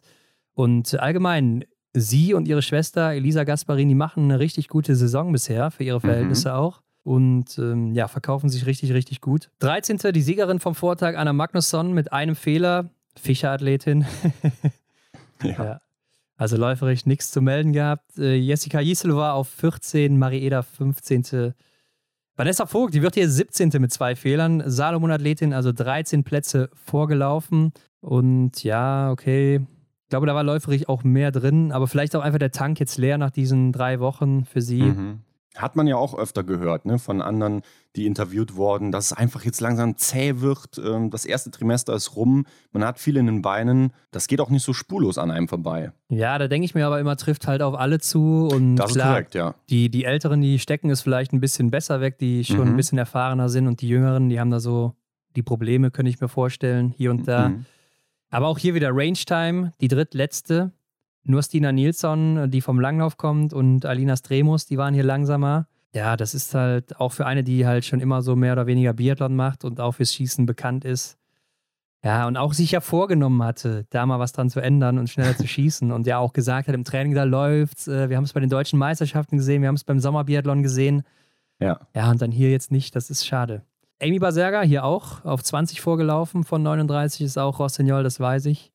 Mhm. Äh, Lisa Theresa Hauser 22, ein Platz vorgelaufen mit, ja gut, ist ja auch Fischer, also komm. ja, brauchen wir nicht weiter zu vertiefen. Caroline Colombo, mal wieder mit der fünften Laufzeit, äh, müsste Rossignol sein als Französin auch. Ja. Ja, ist mir jetzt schon öfter aufgefallen, dass sie halt in den Laufzeiten vorne mit dabei ist, äh, auch wenn das jetzt an dem Tag sehr schwer zu beurteilen ist. Das kommt ja noch dazu, ne? Für uns Statistikfreaks. Was machen wir jetzt? Streichen wir das aus dem Eintrag hier raus oder? Ja, das habe ich mir zum Beispiel bei Johannes Tingesbö gedacht, der natürlich Wie geht man jetzt damit um? ordentlich Plusprozent bekommen hat im äh, Verfolger der Herren. Ja, ja. Mit seinen zwei Minuten, die er draufkriegt. Also das äh, verzerrt natürlich komplett seine Statistik. Mhm. Äh, Sophia Schneider, 24. Hanna Oeberg, 25. Maketa Davidova, 26. Also große Namen hier hinten auch zu finden. Aber das sind auch äh, alles drei Fischer-Athletinnen. So ist es. Ich glaube, das ist auch das meistgenannte Wort in diesem Podcast. Ja. Kann man auch hier über die Feiertage jetzt ein schönes Trinkspiel draus machen. Ne? Jedes Mal, wenn ihr den Namen Fischer hört, müsst ihr einen trinken, statt das mit der Sissi zu machen. ja, geht dann wahrscheinlich nicht so lange das Spiel, aber viel Spaß. Platz 44 Anna Weidel, Platz 45 Janina Hettich-Walz. Die ist ja noch gestürzt. Ja, stimmt. Ist Mit zum Glück nicht Fehler. viel passiert. Einem Fehler. Aber ja, hier muss man auch sagen, Fischer-Athletin. Ja. Okay, und Stina Nilsson, die wird tatsächlich hier letzte mit zehn Fehlern. Ja, ich glaube auch, die muss Ja. Johannes Lukas auswechseln, auch wenn wir mal auf den IBU Cup gucken. Tilda Da muss was Johansson, passieren. die macht Druck. Und dann kam das Highlight, der erste Massenstart des Winters, Hendrik. Hab ich mich gefreut, sage ich dir. Das kann ich mir vorstellen. Denn das ist ja, wie du schon sagst, ein Highlight, klar, aber du bist ja ein großer Fan davon, ne? Wenn es Mann gegen Mann geht, Frau Ja, ich glaube, Frau. die meisten sind ein Fan vom Massenstart. Also ich denke, es ist das beliebteste Format allgemein so. Ist ja auch, glaube ich, das, was wir am meisten hören, wenn wir auch die Athleten fragen, was ist so euer Lieblingsformat? Mhm. Weil es eben dieser Kampf ist von null Mann gegen Mann bis in die Ziellinie. Wer als erster überquert, der gewinnt hier. Ja. Und ohne irgendwelche Abstände, wie in der Verfolgung zum Beispiel. Die große Frage ist natürlich, geht das so weiter wie am Vortag oder sind die Bedingungen hier ein bisschen besser? Ja, da gab es dann eine gute Nachtschicht ne, von den Jungs da, die die Strecke präpariert haben und dann ging das. Ne? Also die Bedingungen, die waren dann wieder besser. Also da musste der Praktikant ein paar Mal über die, mit der Fräse über die Strecke fahren äh, von, was weiß ich, 10 bis 4 Uhr morgens oder sowas. Ja, die Jungs, die hatten auf jeden Fall gut zu tun. Ja. Also äh, das ist natürlich kein Traumjob, den man da macht. Aber okay, muss natürlich sein. Ich glaube auch, dass sich natürlich gerade so eine Marke wie Fischer da beschwert haben wird. Jetzt gerade so vom Weihnachtsgeschäft oder so. Ist das natürlich nicht cool, wenn man da so ein äh, Rennen abliefert und sieht, wie die Marke versagt. Da werden natürlich die meisten Leute sich dann auch denken, ja, kaufe ich nicht. Ich kann mir das auch vorstellen, wenn man sich überlegt, ja, ich fahre in Skiurlaub jetzt bald und will mir noch meine eigenen Ski zulegen, ob das jetzt Sinn macht oder nicht, äh, sei mal dahingestellt. Aber ne, dann, dann schaust du ja schon, ach, die waren gar nicht so gut da. Das, äh, da habe ich vielleicht auch Probleme, wenn es mal kühler ist, wenn, wenn das nicht so passt mit der Strecke. Äh, dann nehme ich lieber andere. Ja, eben. Und deshalb äh, haben die wahrscheinlich auch da mal mit den Verantwortlichen geredet, könnte ich mir vorstellen. Aber gut, gehen wir mal rein hier. Johannes Dorle, der gewinnt hier vor Stühlerholm Lagreit und Johannes Tingnes Bö. Die ersten beiden zwei Fehler und dann Johannes Tingnes Bö mit drei Fehlern. Aber ja, die beiden, Lagreit und äh, Johannes Tingnes Bö, die kriegst du da oben einfach nicht weg. Nee. Die haben sich das gebucht und äh, das beanspruchen die auch. Aber ja, lass uns vielleicht mal auch reingehen in das Rennen, denn es ging ja schon richtig hart los auf der ersten Runde. Also Johannes Tingnesbö, der hatte wahrscheinlich Wut im Bauch. Mhm, kann ich mir vorstellen. Und man konnte ja wirklich sehr, sehr schön sehen, diesen norwegischen Zug, der sich da gebildet hat. Ne, Ja. Mit Johannes Bö, klar, Wettle, Sturla und später kam ja auch noch Johannes Dahle dann mit dazu.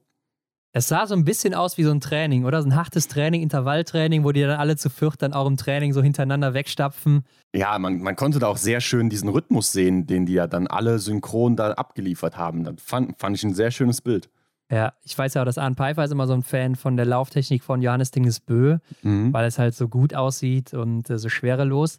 Aber ich finde auch Stürler immer geil, weil er immer so einer ist, der, der sieht so aus wie so ein, so ein, so ein, ja, wie so ein richtig harter Arbeiter so auf der Strecke. weißt du, was ich meine? Mhm, weil er so richtig reinhaut, finde ich. Und das äh, finde ich halt auch immer richtig cool zu sehen, gerade in den Anstiegen oder so. Ist vielleicht ein bisschen schwerfälliger, aber man sieht ja auch, er ist sehr schnell unterwegs. Mhm. Aber ja, da wurde das Feld direkt mal gesprengt. Ich habe mir auch gedacht, äh, Emilien Chaclon, der hat dann zwischenzeitlich versucht, nochmal die Führung zu übernehmen. Übernimmt er sich hier vielleicht wieder? Nimmt er sich ein bisschen zu viel vor? Hinten raus muss man sagen, wahrscheinlich schon. Ja. Und mir ist aufgefallen in der ersten Runde schon, dass Sebastian Samuelsson hat abreißen lassen müssen. Was ja auch ungewöhnlich ist. Ja, fand ich auch ungewöhnlich. Gerade wenn wir mal dann jetzt einfach mal 29 Plätze von Platz 1 runterschauen. Auf Platz 30 finden wir den. Da muss irgendwas gewesen sein. Mit fünf Fehlern wird er hier letzter. Hat auch die letzte Laufzeit. Ja, Johannes Lukas hat uns gesagt, dass er wohl auch nicht bei 100% war, aber trotzdem mhm. starten wollte. Klar, es ist ein Massenstart, du kriegst immer Geld hier, jetzt mittlerweile ja auch für die Top 30. Mhm. Und äh, du kriegst auf jeden Fall auch Punkte, die willst du mitnehmen. Und da bist du natürlich schnell mal auch irgendwo vielleicht mittendrin, auch wenn das Rennen nicht so gut läuft. Und dann machst du trotzdem äh, einiges an Punkten. Aber klar, mit Platz 30 ist es natürlich in die Hose gegangen. Läuferisch ja auch die schlechteste Laufzeit. Ich weiß nicht, wann man das mal gesehen hat von ihm. Ja, absolut ungewöhnlich. Erinnert mich dann jetzt an die Situation, die wir dann äh, war das letztes Jahr hatten, wo Martin Ponzloma so gestartet ist und da nichts bei rumkam. Ja, also vielleicht doch Freaky Friday, oder? Also Rollentausch zwischen den beiden. ja, gut, gut möglich. Ja, ähm, klar, er hatte, da hatte Johannes Lukas auch gesagt, eine Magenverstimmung oder so, also Martin Ponzloma. Genau. Ja. Ja, ich weiß jetzt nicht, ob es hier wahrscheinlich äh, irgendwie eine Erkältung war oder sonst was. Aber ja, kein guter Tag für ihn. Aber auch hier, ne? Ich habe es ja eben am Anfang schon gesagt, Stühlerholm Lagreit am Schießstand wie aggressiv der da auch immer arbeitet. Der zieht da so eiskalt durch. Also, das ist einfach so geil, jedes Mal anzusehen. Äh, das, ist, das macht richtig Bock, finde ich. Ne? Auch so schnell, mhm.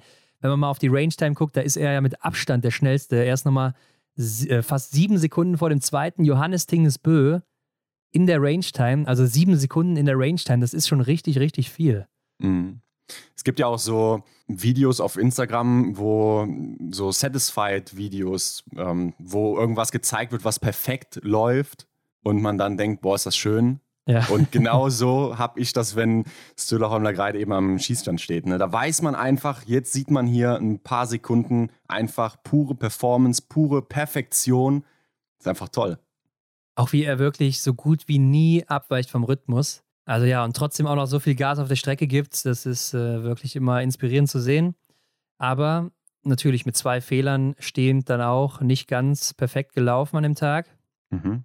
Sah mir aber auch auf der Strecke teilweise nicht ganz so stark aus. Siebte Laufzeit hier, 22 Sekunden hinter Fabian Claude, der der schnellste war. Okay, Johannes Dahle fast genauso schnell wie Fabian Claude. Aber er hat sich auch zwischenzeitlich mal umgeguckt auf der Strecke. Ja. Und da habe ich schon gedacht, ist ja immer so ein Zeichen dann vielleicht, ja, guckt schon nach hinten, kommt da jemand, äh, wenn ich jetzt hier einbreche oder sowas, ne? Also mhm. so ein mhm. Zeichen von Schwäche. Ja, auf der Zielgeraden hat man ja auch gesehen, da, ich meine, das war wahrscheinlich auch klar, dass er gegen Johannes Dauler im Sprint keine Chance hat. Aber da war nicht mehr so viel drin, ne? Ja, wobei ich wurde nochmal kurzzeitig nervös. Ne? Also Johannes Dahle, der hat sich da ja schon feiern lassen und äh, da packte aber dann Stuller nochmal den Schlittschuhschritt aus oder wie man, ich weiß gar nicht, war es so. Auf jeden Fall zog er nochmal gut an und dann habe ich gedacht, Ey, was machst denn du jetzt hier? War auf jeden Fall sehr mutig. Also da hat er ja. wahrscheinlich sehr viel Selbstbewusstsein gehabt oder ähm, einfach viel Glück. Man weiß es nicht.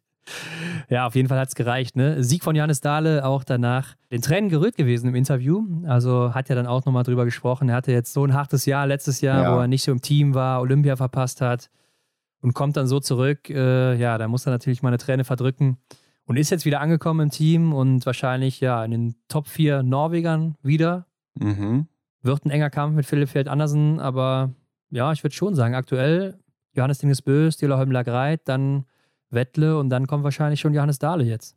Ja, wobei Philipp Andersen ist ja für mich auch so ein großer Kandidat für den Sprint. Ne? Klar, Johannes Dahle auch, aber er, Philipp, gefällt mir schon sehr, sehr gut im Sprint und ja, das ist einfach schwierig. Ich glaube, da kannst du jeden aufstellen. Ja, es sind natürlich zwei Top-Athleten, ähm, aber klar, das wird noch ein Kampf dann auch für die Weltmeisterschaft. Fabian Claude auch mal wieder ein gutes Rennen, Vierter geworden mit drei Fehlern. Wie gesagt, Lauf-Bestzeit hier.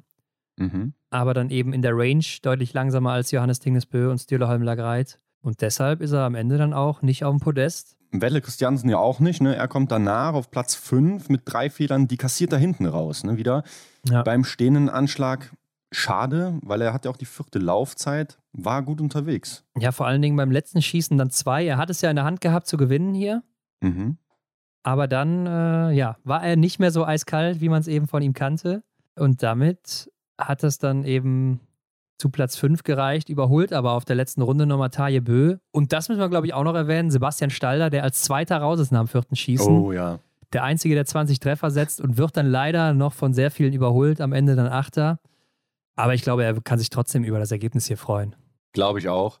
Äh, ich schaue mal gerade, das war ja natürlich Bestleistung von ihm. Karrierebestleistung, achter Platz hier. Aber es war schon sehr schade. Oder da sieht man auch die krassen Klassenunterschiede, möchte ich es jetzt mal nennen zwischen den Norwegern, dem einen oder anderen Franzosen, gegenüber dann eben, ja, ihm. Ja, ich meine, er ist auch noch 24. Ja, okay, wird ja. 25 im Januar. Ähm, aber auch mal cool zu sehen, was so aus der Schweiz kommt mit Niklas Hartweg und ihm. Äh, geht da aktuell ein bisschen was, nachdem jetzt auch Benjamin Vega weg ist. Und ich denke schon, wenn er in die nächsten Jahre noch ein bisschen was draufpackt und auch noch weiter so gut schießt, wird es vielleicht auch irgendwann mal fürs Podest reichen. Warum nicht? Philippfeld Andersen wird dann eben Neunter mit zwei Fehlern. Hat mir läuferig nicht so gut gefallen. Zwischendurch auch ist er immer mal wieder, wenn er vorne mit dabei war, in der Gruppe wieder zurückgefallen. Mhm. Elfte Laufzeit, 38 Sekunden Rückstand ist okay, aber ja, so im Vergleich zu den Top-Leuten, da hat da ein bisschen was gefehlt, fand ich. Ähm, der Finne Hairula, der wird hier Zehnter mit zwei Fehlern ist sicher auch für ihn ein gutes Ergebnis. Ja, hat ja auch seine Karrierebestleistung geliefert. Ja, stimmt. Ich sehe es gerade auch. Auch 24 Jahre alt geworden, sogar im Sommer. Katov Jomayer mit drei Fehlern, Elfter. Da wird er auch sicher nicht zufrieden sein. Äh, genau wie Emilien Jacquelin, der 14. ist mit fünf Fehlern. Roman Rees 16. mit drei Fehlern. 18. wird Justus Strelo mit zwei Fehlern und 19. David Sobel mit zwei Fehlern. Und ich glaube, ich habe eben ein paar Leute übersprungen. Ne? Also Tajebö 6. Genau. Und Benny Doll natürlich bester Deutscher als siebter mit zwei Fehlern. Das wollte ich noch gesagt haben. Er war auch dann Sechster in der Laufzeit, 21 Sekunden auf Fabian Claude. Hätte sich eigentlich Taille noch schnappen können, aber Benny verliert so viel in der Range auf ihn, nämlich 11 Sekunden und deshalb ist er mhm. hinter ihm, weil läuferig ist er vor ihm.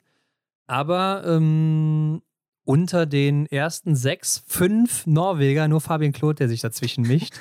Das ist natürlich schon eine Machtdemonstration. Ja, kann man nicht anders sagen. Die haben da an dem Tag richtig abgeliefert. Ja, und Taye Bö auch mal wieder bei den Flowers das erste Mal diesen Winter oder war er im Einzel? Ah, nee, da hat er sich doch rausgeschossen im Einzel. Ja, gewaltig. Ja, seine beste Leistung in diesem Winter. Mhm. Einmal Neunter ja, da war gewesen. Nur der neunte Platz ja, mhm. in Conti. Krass, ja. Also da geht es auf jeden Fall gegen Ende auch wieder bergauf. Und dann gehen wir noch auf die Damen hier ein im Massenstart. Da war der Start ja ein bisschen verhaltener als bei den Herren noch. Ja. Aber am Ende ganz vorne Lisa Theresa Hauser, die amtierende Weltmeisterin, noch im Massenstart vor Julia Simon und vor Anaïs Chevalier-Boucher. Ja, da nehme ich sie wochenlang, wollte ich schon fast sagen, nehme ich sie zweimal mit in die Top 5, sogar auf Platz 1, traue ihr zweimal den Sieg zu und dann enttäuscht sie mich. Dann nehme ich sie natürlich nicht mehr mit rein und jetzt holt sie das Ding. Ja, ich äh, habe genau dasselbe gedacht, obwohl sie ja im Sprint jetzt nicht so gut unterwegs war. Dafür im Verfolger, ja, war es halt schwierig zu sehen, weil sie eben auch Fischer lief. Ja. Ja, und jetzt hier habe ich auch noch so ein bisschen nach dem Vortag dann getippt. Daher war, war es sehr schwierig, aber ähm, sehr starke Leistung. Also sechste Laufzeit hier in der Range Time die viertschnellste gewesen, nur ein Fehler geschossen. Und auch auf der letzten Runde, das muss man ja mal sagen, die drittbeste Laufzeit, konnte am Ende natürlich auch was rausnehmen, weil sie mhm. ja schon jubeln konnte. Aber was sie da auch für eine letzte Runde noch hingelegt hat, äh, das war schon wieder so ein bisschen die Lisa Theresa Hauser, die wir auf der Pokeljuka gesehen haben oder im Januar 2020, nee, was war es, 2021. Mhm. Ja, und das unter dem Druck, der zwei hochmotivierten Französinnen, ne? also Julia Simon und Anaïs Chevalier-Boucher, die haben da sich äh, auch noch kurz abgesprochen. Hast du es gesehen? Dexi hat es auch erwähnt. So sah es zumindest aus, dass sie sich kurz äh, irgendwas gesagt hatten und dann versucht haben, da noch aufzuschließen. Ne? Aber hat dann nicht mehr geklappt. Nee, habe ich gar nicht gesehen. ja, es sah so aus ja? beim, beim Auslauf an dieser Tribüne vorbei, an dieser Ecke da. Äh, da sah es so aus, als hätten sie sich kurz irgendwas zugesprochen. Lass mich vor, nein, mich. nein, ja, keine Ahnung. Vielleicht das, ja. ähm, ja, vielleicht wollten sie die noch einholen, aber äh, mhm. äh, Lisa Theresa Hauser hat ja da nichts anbrennen lassen, also ist direkt davon gezogen, keine Chance. Und ja, auf der Schlussrunde auch Julia Simon dann. Anaïs Chevalier, ja, schon erwartungsgemäß abgekocht, würde ich sagen. Aber es war ja so am, beim letzten Schießen noch dieses Chevalier-Duell, ne? Also Chevalier mhm. Boucher gegen ihre Schwester Chloé Chevalier. Das wäre ja auch geil gewesen, wenn die zusammen auf die letzte Runde und dann Frau gegen Frau das ausgekämpft hätten. Ja, was meinst du, was da äh, los gewesen wäre? Also ich meine, es war ja sowieso schon krass, was da abging von den Zuschauern her, aber dann, glaube ich, äh, wäre das richtig eskaliert da. Aber nochmal zurück zu Lisa Hauser gerade. Ähm, vielleicht ist das ja auch so das erste Anzeichen, dass sie jetzt zurück ist, nachdem sie ja auch gesagt hat, schwieriger Sommer, mhm. erkältet gewesen oder krank gewesen hier und da. Covid, glaube ich, auch mal gehabt, ne? Und äh, nicht so sicher, wie die Form ist. Und vielleicht kommt sie jetzt gegen Ende Dezember zurück.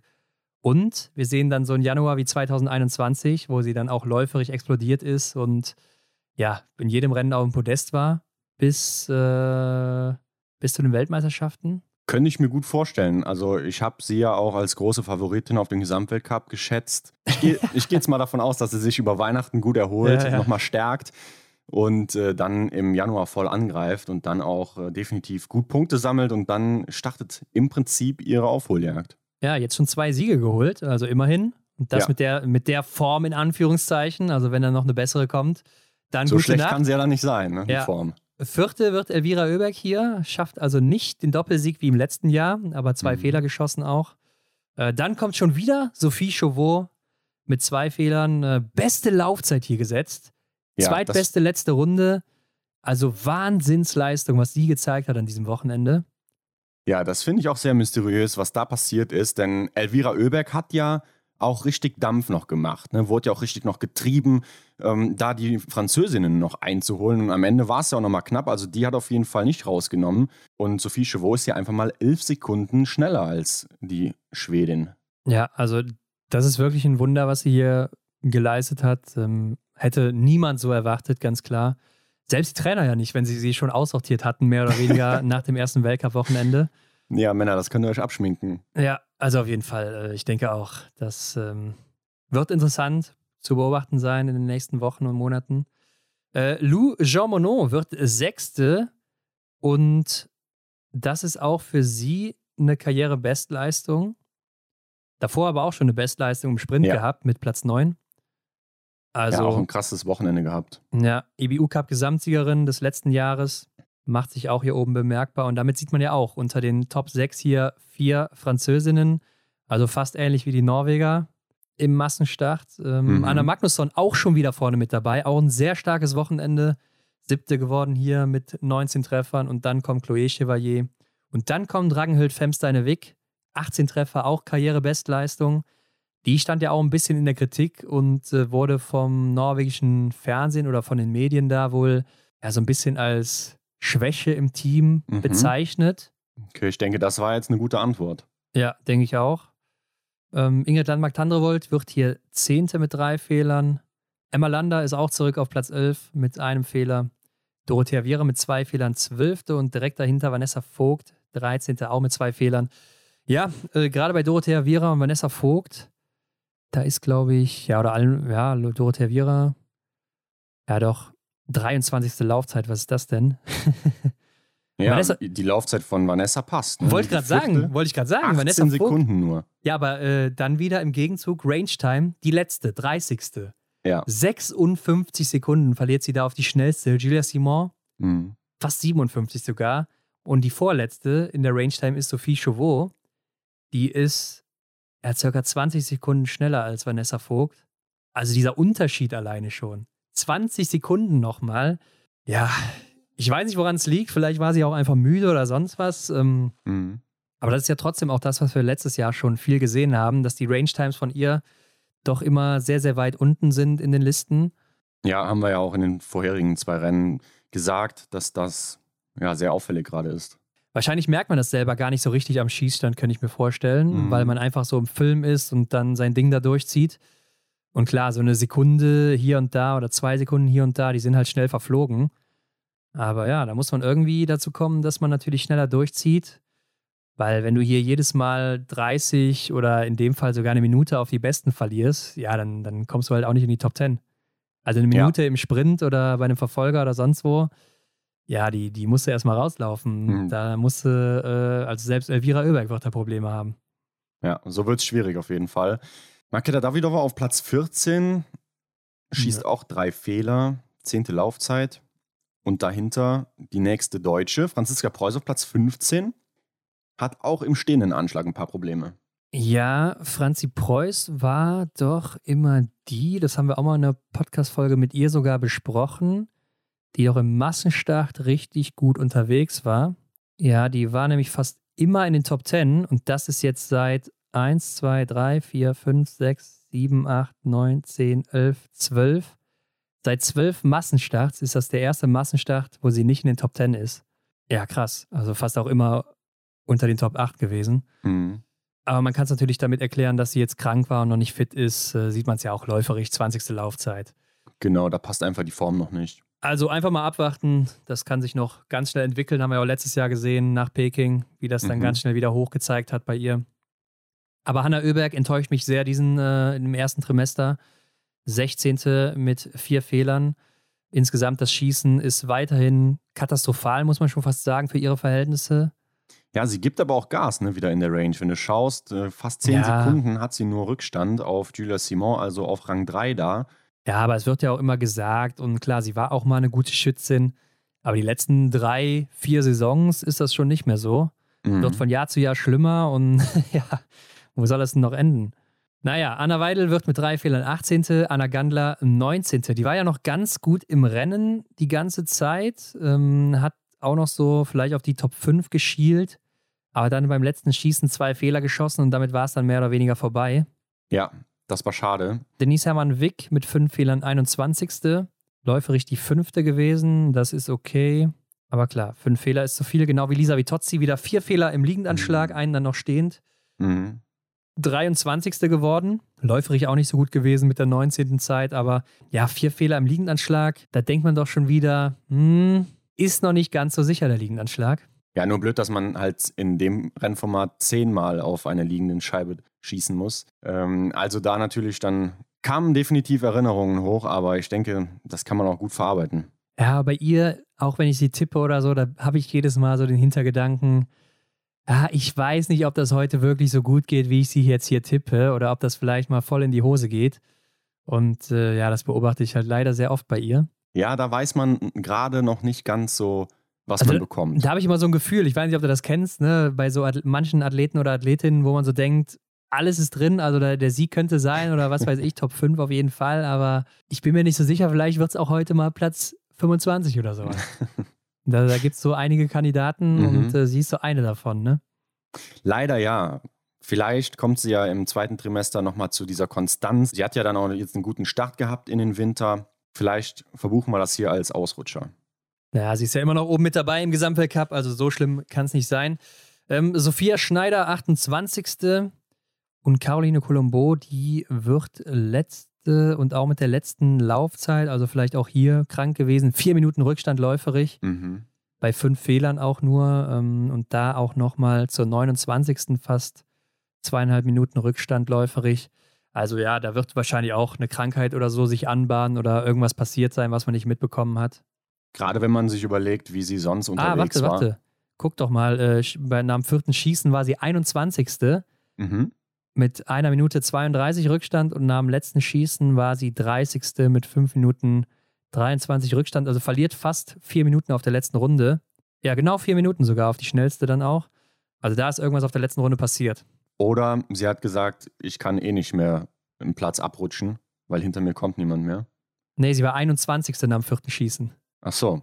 Ja gut, wobei ich denke, so einen Gedanken hat ein Athlet oder eine Athletin auch eigentlich nicht, ne? dass man dann, obwohl man ja schlecht im Kurs ist, dann, dann irgendwie Gas rausnimmt oder so. Ja, du, wie gesagt, du verlierst keine vier Minuten auf der letzten Runde. Also mhm. auf einer letzten Runde verlierst du vielleicht mal 30 oder so und siehst eine, eine der besten Läuferinnen, haben wir jetzt auch eben mitbekommen. Genau, es passt halt ver nicht zum Verliert Bild sie vielleicht davor. mal 10 oder 15 oder sowas an einem schlechten Tag, aber vier Minuten und ich sag mal zum Vergleich, die 29 auf der letzten Runde. Elisa Gasparin verliert 51 Sekunden auf der letzten Runde. Also wie gesagt, irgendwie ein Sturz oder sie muss zusammengebrochen sein oder sonst was. Irgendwas ist da passiert. Mhm. Müssen wir mal nachforschen und dann vielleicht hier nachreichen auch. Jo, und dann waren es das, die Rennen aus Annecy. Das waren die Rennen aus Annecy Le Grand Bonnant. Und damit äh, kommen wir doch mal zu den äh, Besten an diesem Wochenende. Stars der Woche. Ja, Ron, wer steht denn zur Auswahl? Das ist ein bisschen komplizierter, gerade bei den Damen in dieser Woche. Mhm. Also gehen wir erstmal auf die Herren ein, denn das ist einfacher. äh, Johannes Dingesbö natürlich, der war immer auf dem Podest und hat sich einen Sieg geholt, genauso wie Stühler Holm-Lagreit. Und dann aber auch noch Johannes Dorle mit seinem Sieg dann eben auch im Massenstart. Der hat auch die viertmeisten Punkte gemacht, die drittmeisten hat Wettle Schorster Christiansen gemacht. Aber ich würde doch sagen, dass man so einen Sieg ein bisschen höher bewerten sollte als dann, ja klar, ein zweiter Platz ist nicht verkehrt, aber auch vielleicht mit diesem Comeback-Hintergrund bei Johannes Dahle, dass man ihn dann in dieser Woche den Vortritt lässt, denn die beiden sind auch punktemäßig ziemlich eng beieinander. Mhm. Ja, sehe ich ähnlich, kann man gut machen. Und bei den Damen, ja, da haben wir uns ein bisschen schwer getan. Also zwei Damen, die setzen sich da ab, auch punktemäßig. Elvira Oeberg mit den meisten Punkten, dann Julia Simon. Und dann ist eine größere Lücke von ja, 26 Punkten auf die nächste. Die sind aber dann wieder sehr, sehr eng beieinander. Also Anna Magnusson, Lisa Vitozzi, Lynn Persson und Sophie Chauveau oder auch Lisa Hauser kann man noch dazu nehmen. Die sind nur sieben Punkte auseinander. Mhm. Und da haben wir uns dann eben für Sophie Chauveau entschieden, die einfach dreimal abgeliefert hat, so aus dem Nichts auch unerwartet. Und deshalb die dritte Frau ist, die zur Wahl stehen wird. Ähm, die Stars of the Week werden heute am Montag, Vormittag, Mittag so rum online gehen. Dann könnt ihr voten bei uns in der Story. Also macht das, Mhm. damit wir am Ende auch ein faires Ergebnis haben wollen wir hier natürlich möglichst viele Stimmen einsammeln. In der letzten Woche waren es ja Johannes Dingesbö und Julia Simon. Ja, für mich gar nicht unerwartet. Also, das hätte man eigentlich schon absehen können. Ja, es war wohl sehr, sehr eng zwischen Julia Simon und Denise Hermann Weg. Das, das stimmt, ja. Also, das waren keine zehn Stimmen oder so bei einigen tausend Stimmen insgesamt. Das war richtig, richtig eng. Aber Johannes Dingesbö, der hat sich da ganz klar durchgesetzt. Und ich bin mal gespannt, wer es dann in dieser Woche sein wird. Also stimmt fleißig ab und seid aufs Ergebnis gespannt. Und dann blicken wir noch auf den Gesamtweltcup-Stand. Ganz weit vorne. Und fangen mit den Frauen an, Hendrik. Ja, Julia Simon weiterhin in Gelb und dann hinter ihr schon das blaue Trikot. Elvira Oeberg kämpft sich vor und Lisa Vitozzi weiterhin auf Platz 3. Ja, der Abstand nach vorne sind circa 80 Punkte, also von Elvira Oeberg auf Julia Simon. Hört sich erstmal viel an, aber mit der neuen Punkteregelung kann das ganz, ganz schnell gehen, dass sich das ändert. Mhm. Elvira Oeberg macht natürlich hier ordentlich Boden gut an dem Wochenende, hat, wie eben schon gesagt, die meisten Punkte eingesammelt, kommt immer näher und das war ja auch im letzten Jahr so, dass sie gerade in Anzile Grand Bonnant dann so richtig abgesandt hat und Punkte gemacht hat. Und Lisa Vitozzi, klar, die fällt natürlich mit dem Massenstart jetzt einen Platz zurück dann. Ja, das ist einfach so, dass jetzt jeder Ausrutscher einfach schwerer im Prinzip äh, gewichtet wird. Denise Hermann-Wick, die war ja zwischenzeitlich nach dem Sprint auf Platz 2, ist dann die viertbeste Athletin immer noch. Ich glaube, Denise ist noch nie so gut in einen Dezember reingestartet in ihrer Karriere. Mhm. Das werden wir aber auch nochmal unter die Lupe nehmen. Ja, schauen wir uns mal genauer an. Also hat auch nicht viel Abstand nach vorne. Das sind keine 20 Punkte auf Lisa Vitozzi zum Beispiel. Dann kommt Ingrid Landmark-Tandrevold, die auch konstant gut oben dabei ist. Äh, Lynn Persson folgt auf Platz 6, ist die zweitbeste Schwedin. Wer hätte das gedacht? Mhm, ich nicht. Lisa Theresa Hauser, das finde ich natürlich überraschend, ist mit zwei Siegen nur siebte. Aber es liegt halt eben daran, dass die anderen Platzierungen ja so mittelmäßig waren. Ja, sie verliert halt auch im Sprint und der Verfolgung gerade jetzt am Wochenende viele Punkte. Oder auch der Einzel in Kontiolahti, 32. Platz, der war nicht so gut. Ja. Aber okay, Marketa Davidova kommt auf Platz 8 dahinter. Die verliert an diesem Wochenende natürlich einiges, denn das war nicht so gut für sie. Anna Oeberg ist jetzt auf Platz 9, fällt weit, weit zurück. Mhm. Und Dorothea Viera ist auf Rang 10 geführt. Nächste Deutsche ist Vanessa Vogt auf Platz 13 mit 215 Punkten. Und dann kommt Anna Weidel auf 18, Sophia Schneider auf 19. Wann ist die nächste Deutsche? Franziska Preuß ist 28. jetzt, also kommt näher an die Top 25. Wäre dann auch ganz gut für den nächsten Massenstart. Oder sogar die Top 15 Mhm. ähm, für die WM dann. Ne? Klar. Anna Gandler ist jetzt hier 31. sogar. Nach diesem Wochenende, klar, in Hofilzen war sie auch schon dabei, aber das war natürlich top für sie jetzt hier in Grand Bonnant. Genau, Juliane Frühwirt sammelt natürlich keine Punkte, weil sie eben nicht dabei war. Und dann springen wir noch gerade in den Gesamtweltcup-Stand der Herren. Ja, und hier natürlich zwei Männer, die setzen sich da vorne ganz, ganz weit ab. Äh, Johannes Dingesbö und Stühlerholm Lagreit. Ja. Johannes Dingesbö 599 Punkte, Stühlerholm Lagreit 565.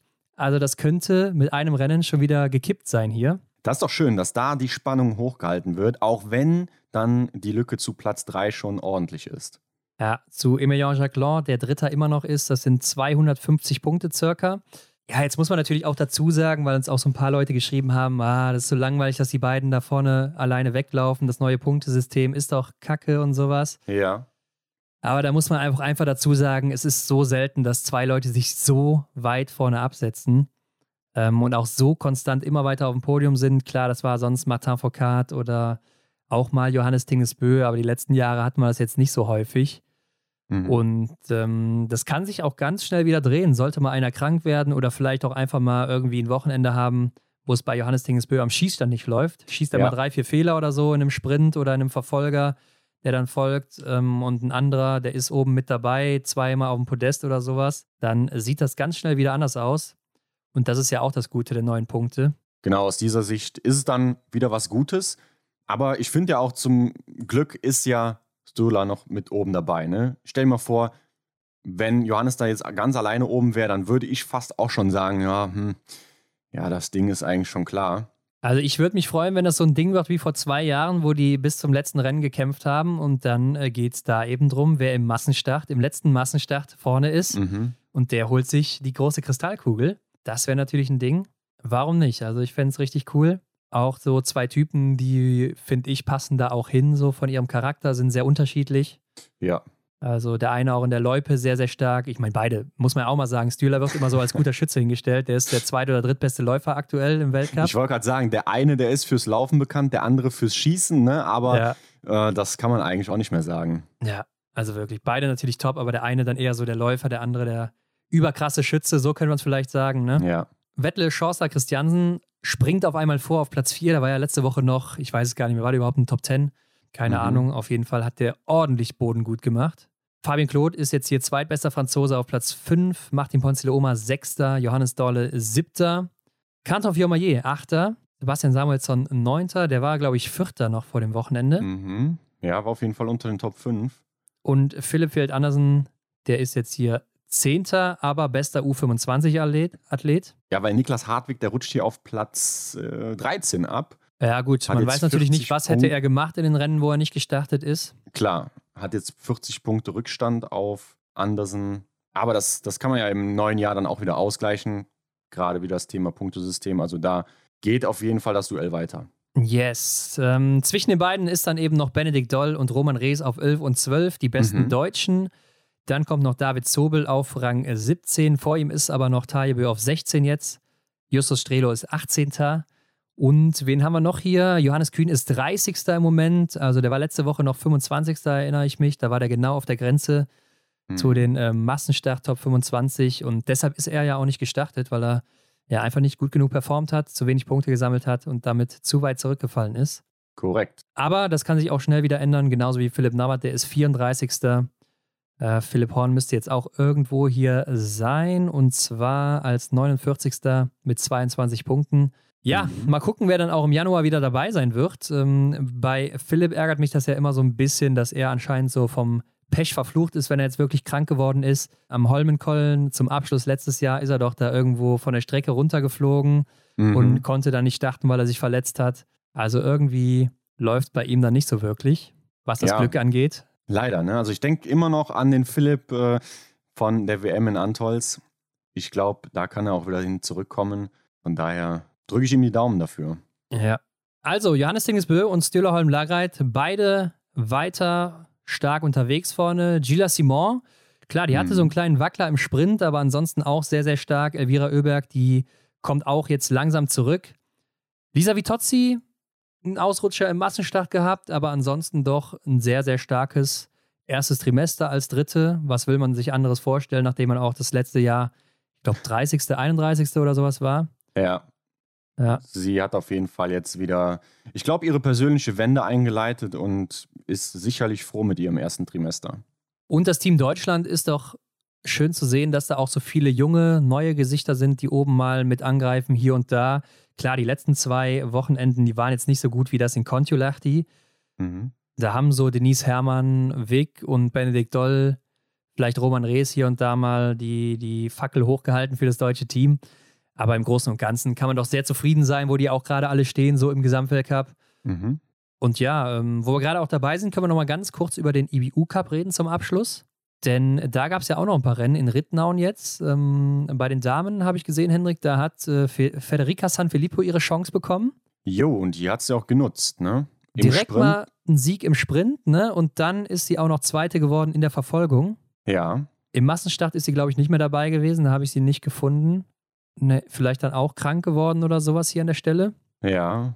Und auch Vanessa Hinz, die ja im EBU Cup unterwegs ist, die beteiligt sich in beiden Rennen am Podest. Im Sprint wird sie Zweite, in der Verfolgung dann Dritte. Also dann hier auch ein gutes Wochenende gehabt.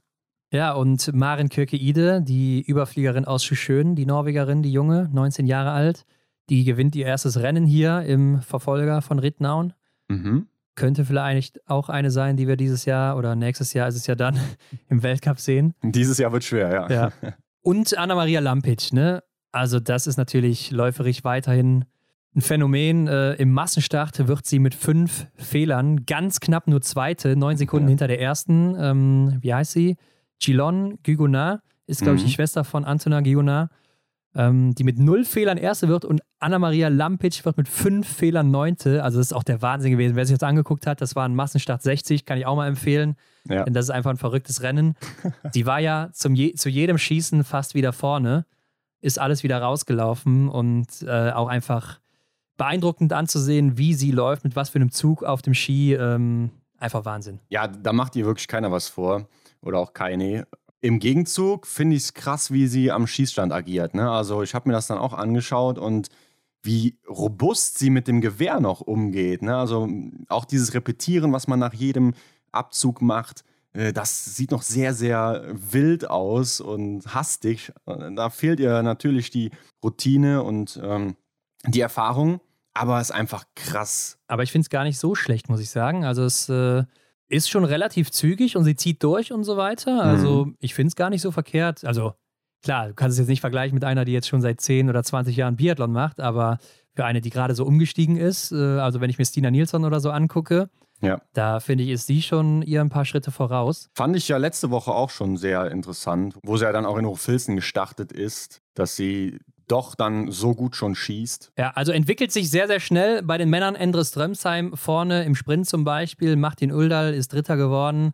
Lukas Fratscher, bester Deutscher. Dominik Schmuck, zweitbester Deutscher auf 6 und 7 im Verfolger. Mhm. Gewinnt dann Martin Uldal auch, äh, nee, stimmt gar nicht. Matt Overby gewinnt. Ähm, Martin Uldal, der gewinnt dann im äh, Massenstart 60 der Männer. Sein zweiter Sieg im EBU Cup. Also der ist auch immer noch Junior und äh, zeigt sich hier auch richtig, richtig stark und der hat fast immer die schnellste Range-Time. Ja, wen wundert's, ne? Also da ist auch wieder ein Genuss, den da zu sehen, wie er seinen Anschlag findet. Grandios. Ja. Sollte man sich auf jeden Fall mal anschauen.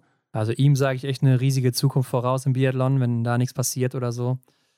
Äh, Lukas Fratscher auch Dritter geworden im Massenstart 60. Mhm. Äh, allgemein Lukas Fratscher und Dominik Schmuck an diesem Wochenende sehr gut unterwegs gewesen. Und ansonsten ist da vorne immer der Norweger Zug unterwegs mit Endre Strömsheim, Erland Björntegard, Martin Neffland, äh, Alexander Fjeld Andersen.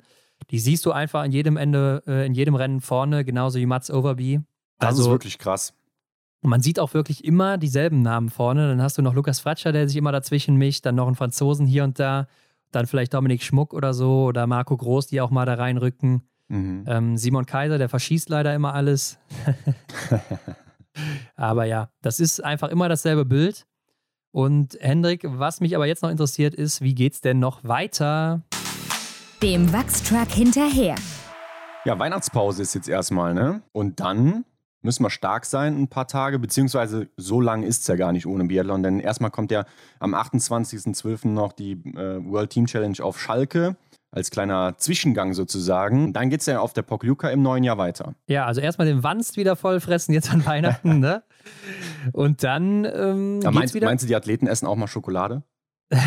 ja, ich glaube, die essen so einiges an Schokolade. Aber ähm, wer könnte es ihnen verübeln, wenn man 4.000, 5.000, 6.000 Kalorien am Tag verbrennt? Da kann man sich schon was gönnen, ja. Also könnt ihr ja mal probieren, wenn ihr mal so ein Selbstexperiment machen wollt. 4.000, 5.000, 6.000 Kalorien mit Nudeln, Reis, Kartoffeln, äh, Gemüse, Obst und so weiter zu essen. Dann äh, werden die meisten relativ schnell an ihre Grenzen kommen. Mhm. Aber kommen wir wieder zurück, ähm, denn wie du schon sagst, World Team Challenge steht am 28. an. Da werden wir natürlich dann auch wieder drüber berichten und wir werden uns mal die ganzen Statistiken und so weiter unter die Lupe nehmen. Mal gucken, wie lief auch das erste Trimester insgesamt. Haben noch so ein paar andere Auffälligkeiten, die wir besprechen wollen? Na klar, vielleicht fragt sich der ein oder andere, was ist mit dem 26. zweiter Weihnachtstag? Das ist ein Montag. Dann machen wir keine Ausnahme, oder? Nee, also da geht es natürlich weiter. Da gibt es als Weihnachtsgeschenk die Extra-Runde. Und wie du schon sagst, im neuen Jahr geht es dann eben weiter auf der Pokeljuka und auch direkt dann mit dem IBU Cup in äh, Osabli, Bresno Osabli, mhm. der Slowakei. Ähm, ja, normalerweise ist es immer Oberhof, das erste Weltcup-Rennen im neuen Jahr, aber diesmal ist es eben Pokeljuka in Slowenien, denn Oberhof ist dann die Weltmeisterschaft im Februar. Und bis zum 5. Januar ist es ja auch gar nicht so lang, Hendrik. Finde ich auch. Das hört sich immer so lang an, aber im Grunde sind es ja nicht mal zwei Wochen. Ja, also ein paar Netflix-Abende zwischen den Tagen und so weiter, an den Feiertagen, ein bisschen essen und dann ist man schon wieder da. Aber ja, schreibt uns wie immer gerne euer Feedback unter das Folgenbild oder auch gerne privat oder was ihr auch gerne mal hören wollt oder sonstiges, was ihr so euch gefragt habt im ersten Trimester. Das können wir dann jetzt mal aufarbeiten. Da haben wir jetzt mhm. die Zeit zu. Haben wir noch so ein paar interessante Sachen für Instagram geplant? Mhm. Habe ja eben schon was durchklingen lassen mit Denise Herrmann. Da können wir mal drauf blicken. Ja, schauen wir uns mal ein paar Sachen an, die vielleicht der ein oder andere nicht weiß. Und wie gesagt, ab heute für die Stars of the Week voten. Geht ja auch nur bis Dienstagvormittag, dann eben 24 Stunden mhm. ist es drin. Also beeilt euch da, macht da mit. Ähm, und Hinweise zu uns und auch zu Michael Röch zum Gewinnspiel findet ihr wie immer in den Show Notes. Und dann mhm. bleibt mir nur noch zu sagen, abonniert uns doch gerne bei Spotify, iTunes oder wo auch immer ihr das hört und bewertet uns da auch. Das geht ja jetzt auch, Hendrik, bei Spotify. Ja, da ist so ein Stern bei uns, da klickt ihr mal drauf und vergebt dann davon fünf und dann sagen wir wie immer vielen Dank dafür. Genau, fünf Weihnachtssterne für uns und ja, habt schöne Weihnachten. Teilt das natürlich dann auch mit all euren Freunden. Da habt ihr schon ein kleines Weihnachtsgeschenk für die. Mhm. Ja, kommt gut ins neue Jahr. Nee, das ist ja schon viel zu früh. Also genau. das neue nee, Jahr nehme ich nochmal wünschen wir ein frohes Fest. Ich wünsche ein frohes Fest, äh, genau. Äh, also ich werde viel essen. Ich hoffe, du auch, Hendrik, und ich hoffe, ihr draußen da auch. Ja. Damit man gerüstet ist für den Winterschlaf, der dann am 5. Januar vorbei ist. Und wir sind damit in der nächsten Woche wieder zurück. Seid gespannt. Und ach ja, 1. Januar, Hendrik, äh, ach egal, kommen wir noch später zu. Aber da gibt es ja Biathlon ohne Gewehr wieder, ne? Genau, können wir nächste Woche auch mal drüber sprechen, was wir da so erwarten. Also, Leute, bis nächste Woche. Bis dann. Ciao. Das war die Extra-Runde mit Ron und Hendrik für diese Woche. Neue Folgen gibt es jeden Montag, überall, wo es Podcasts gibt.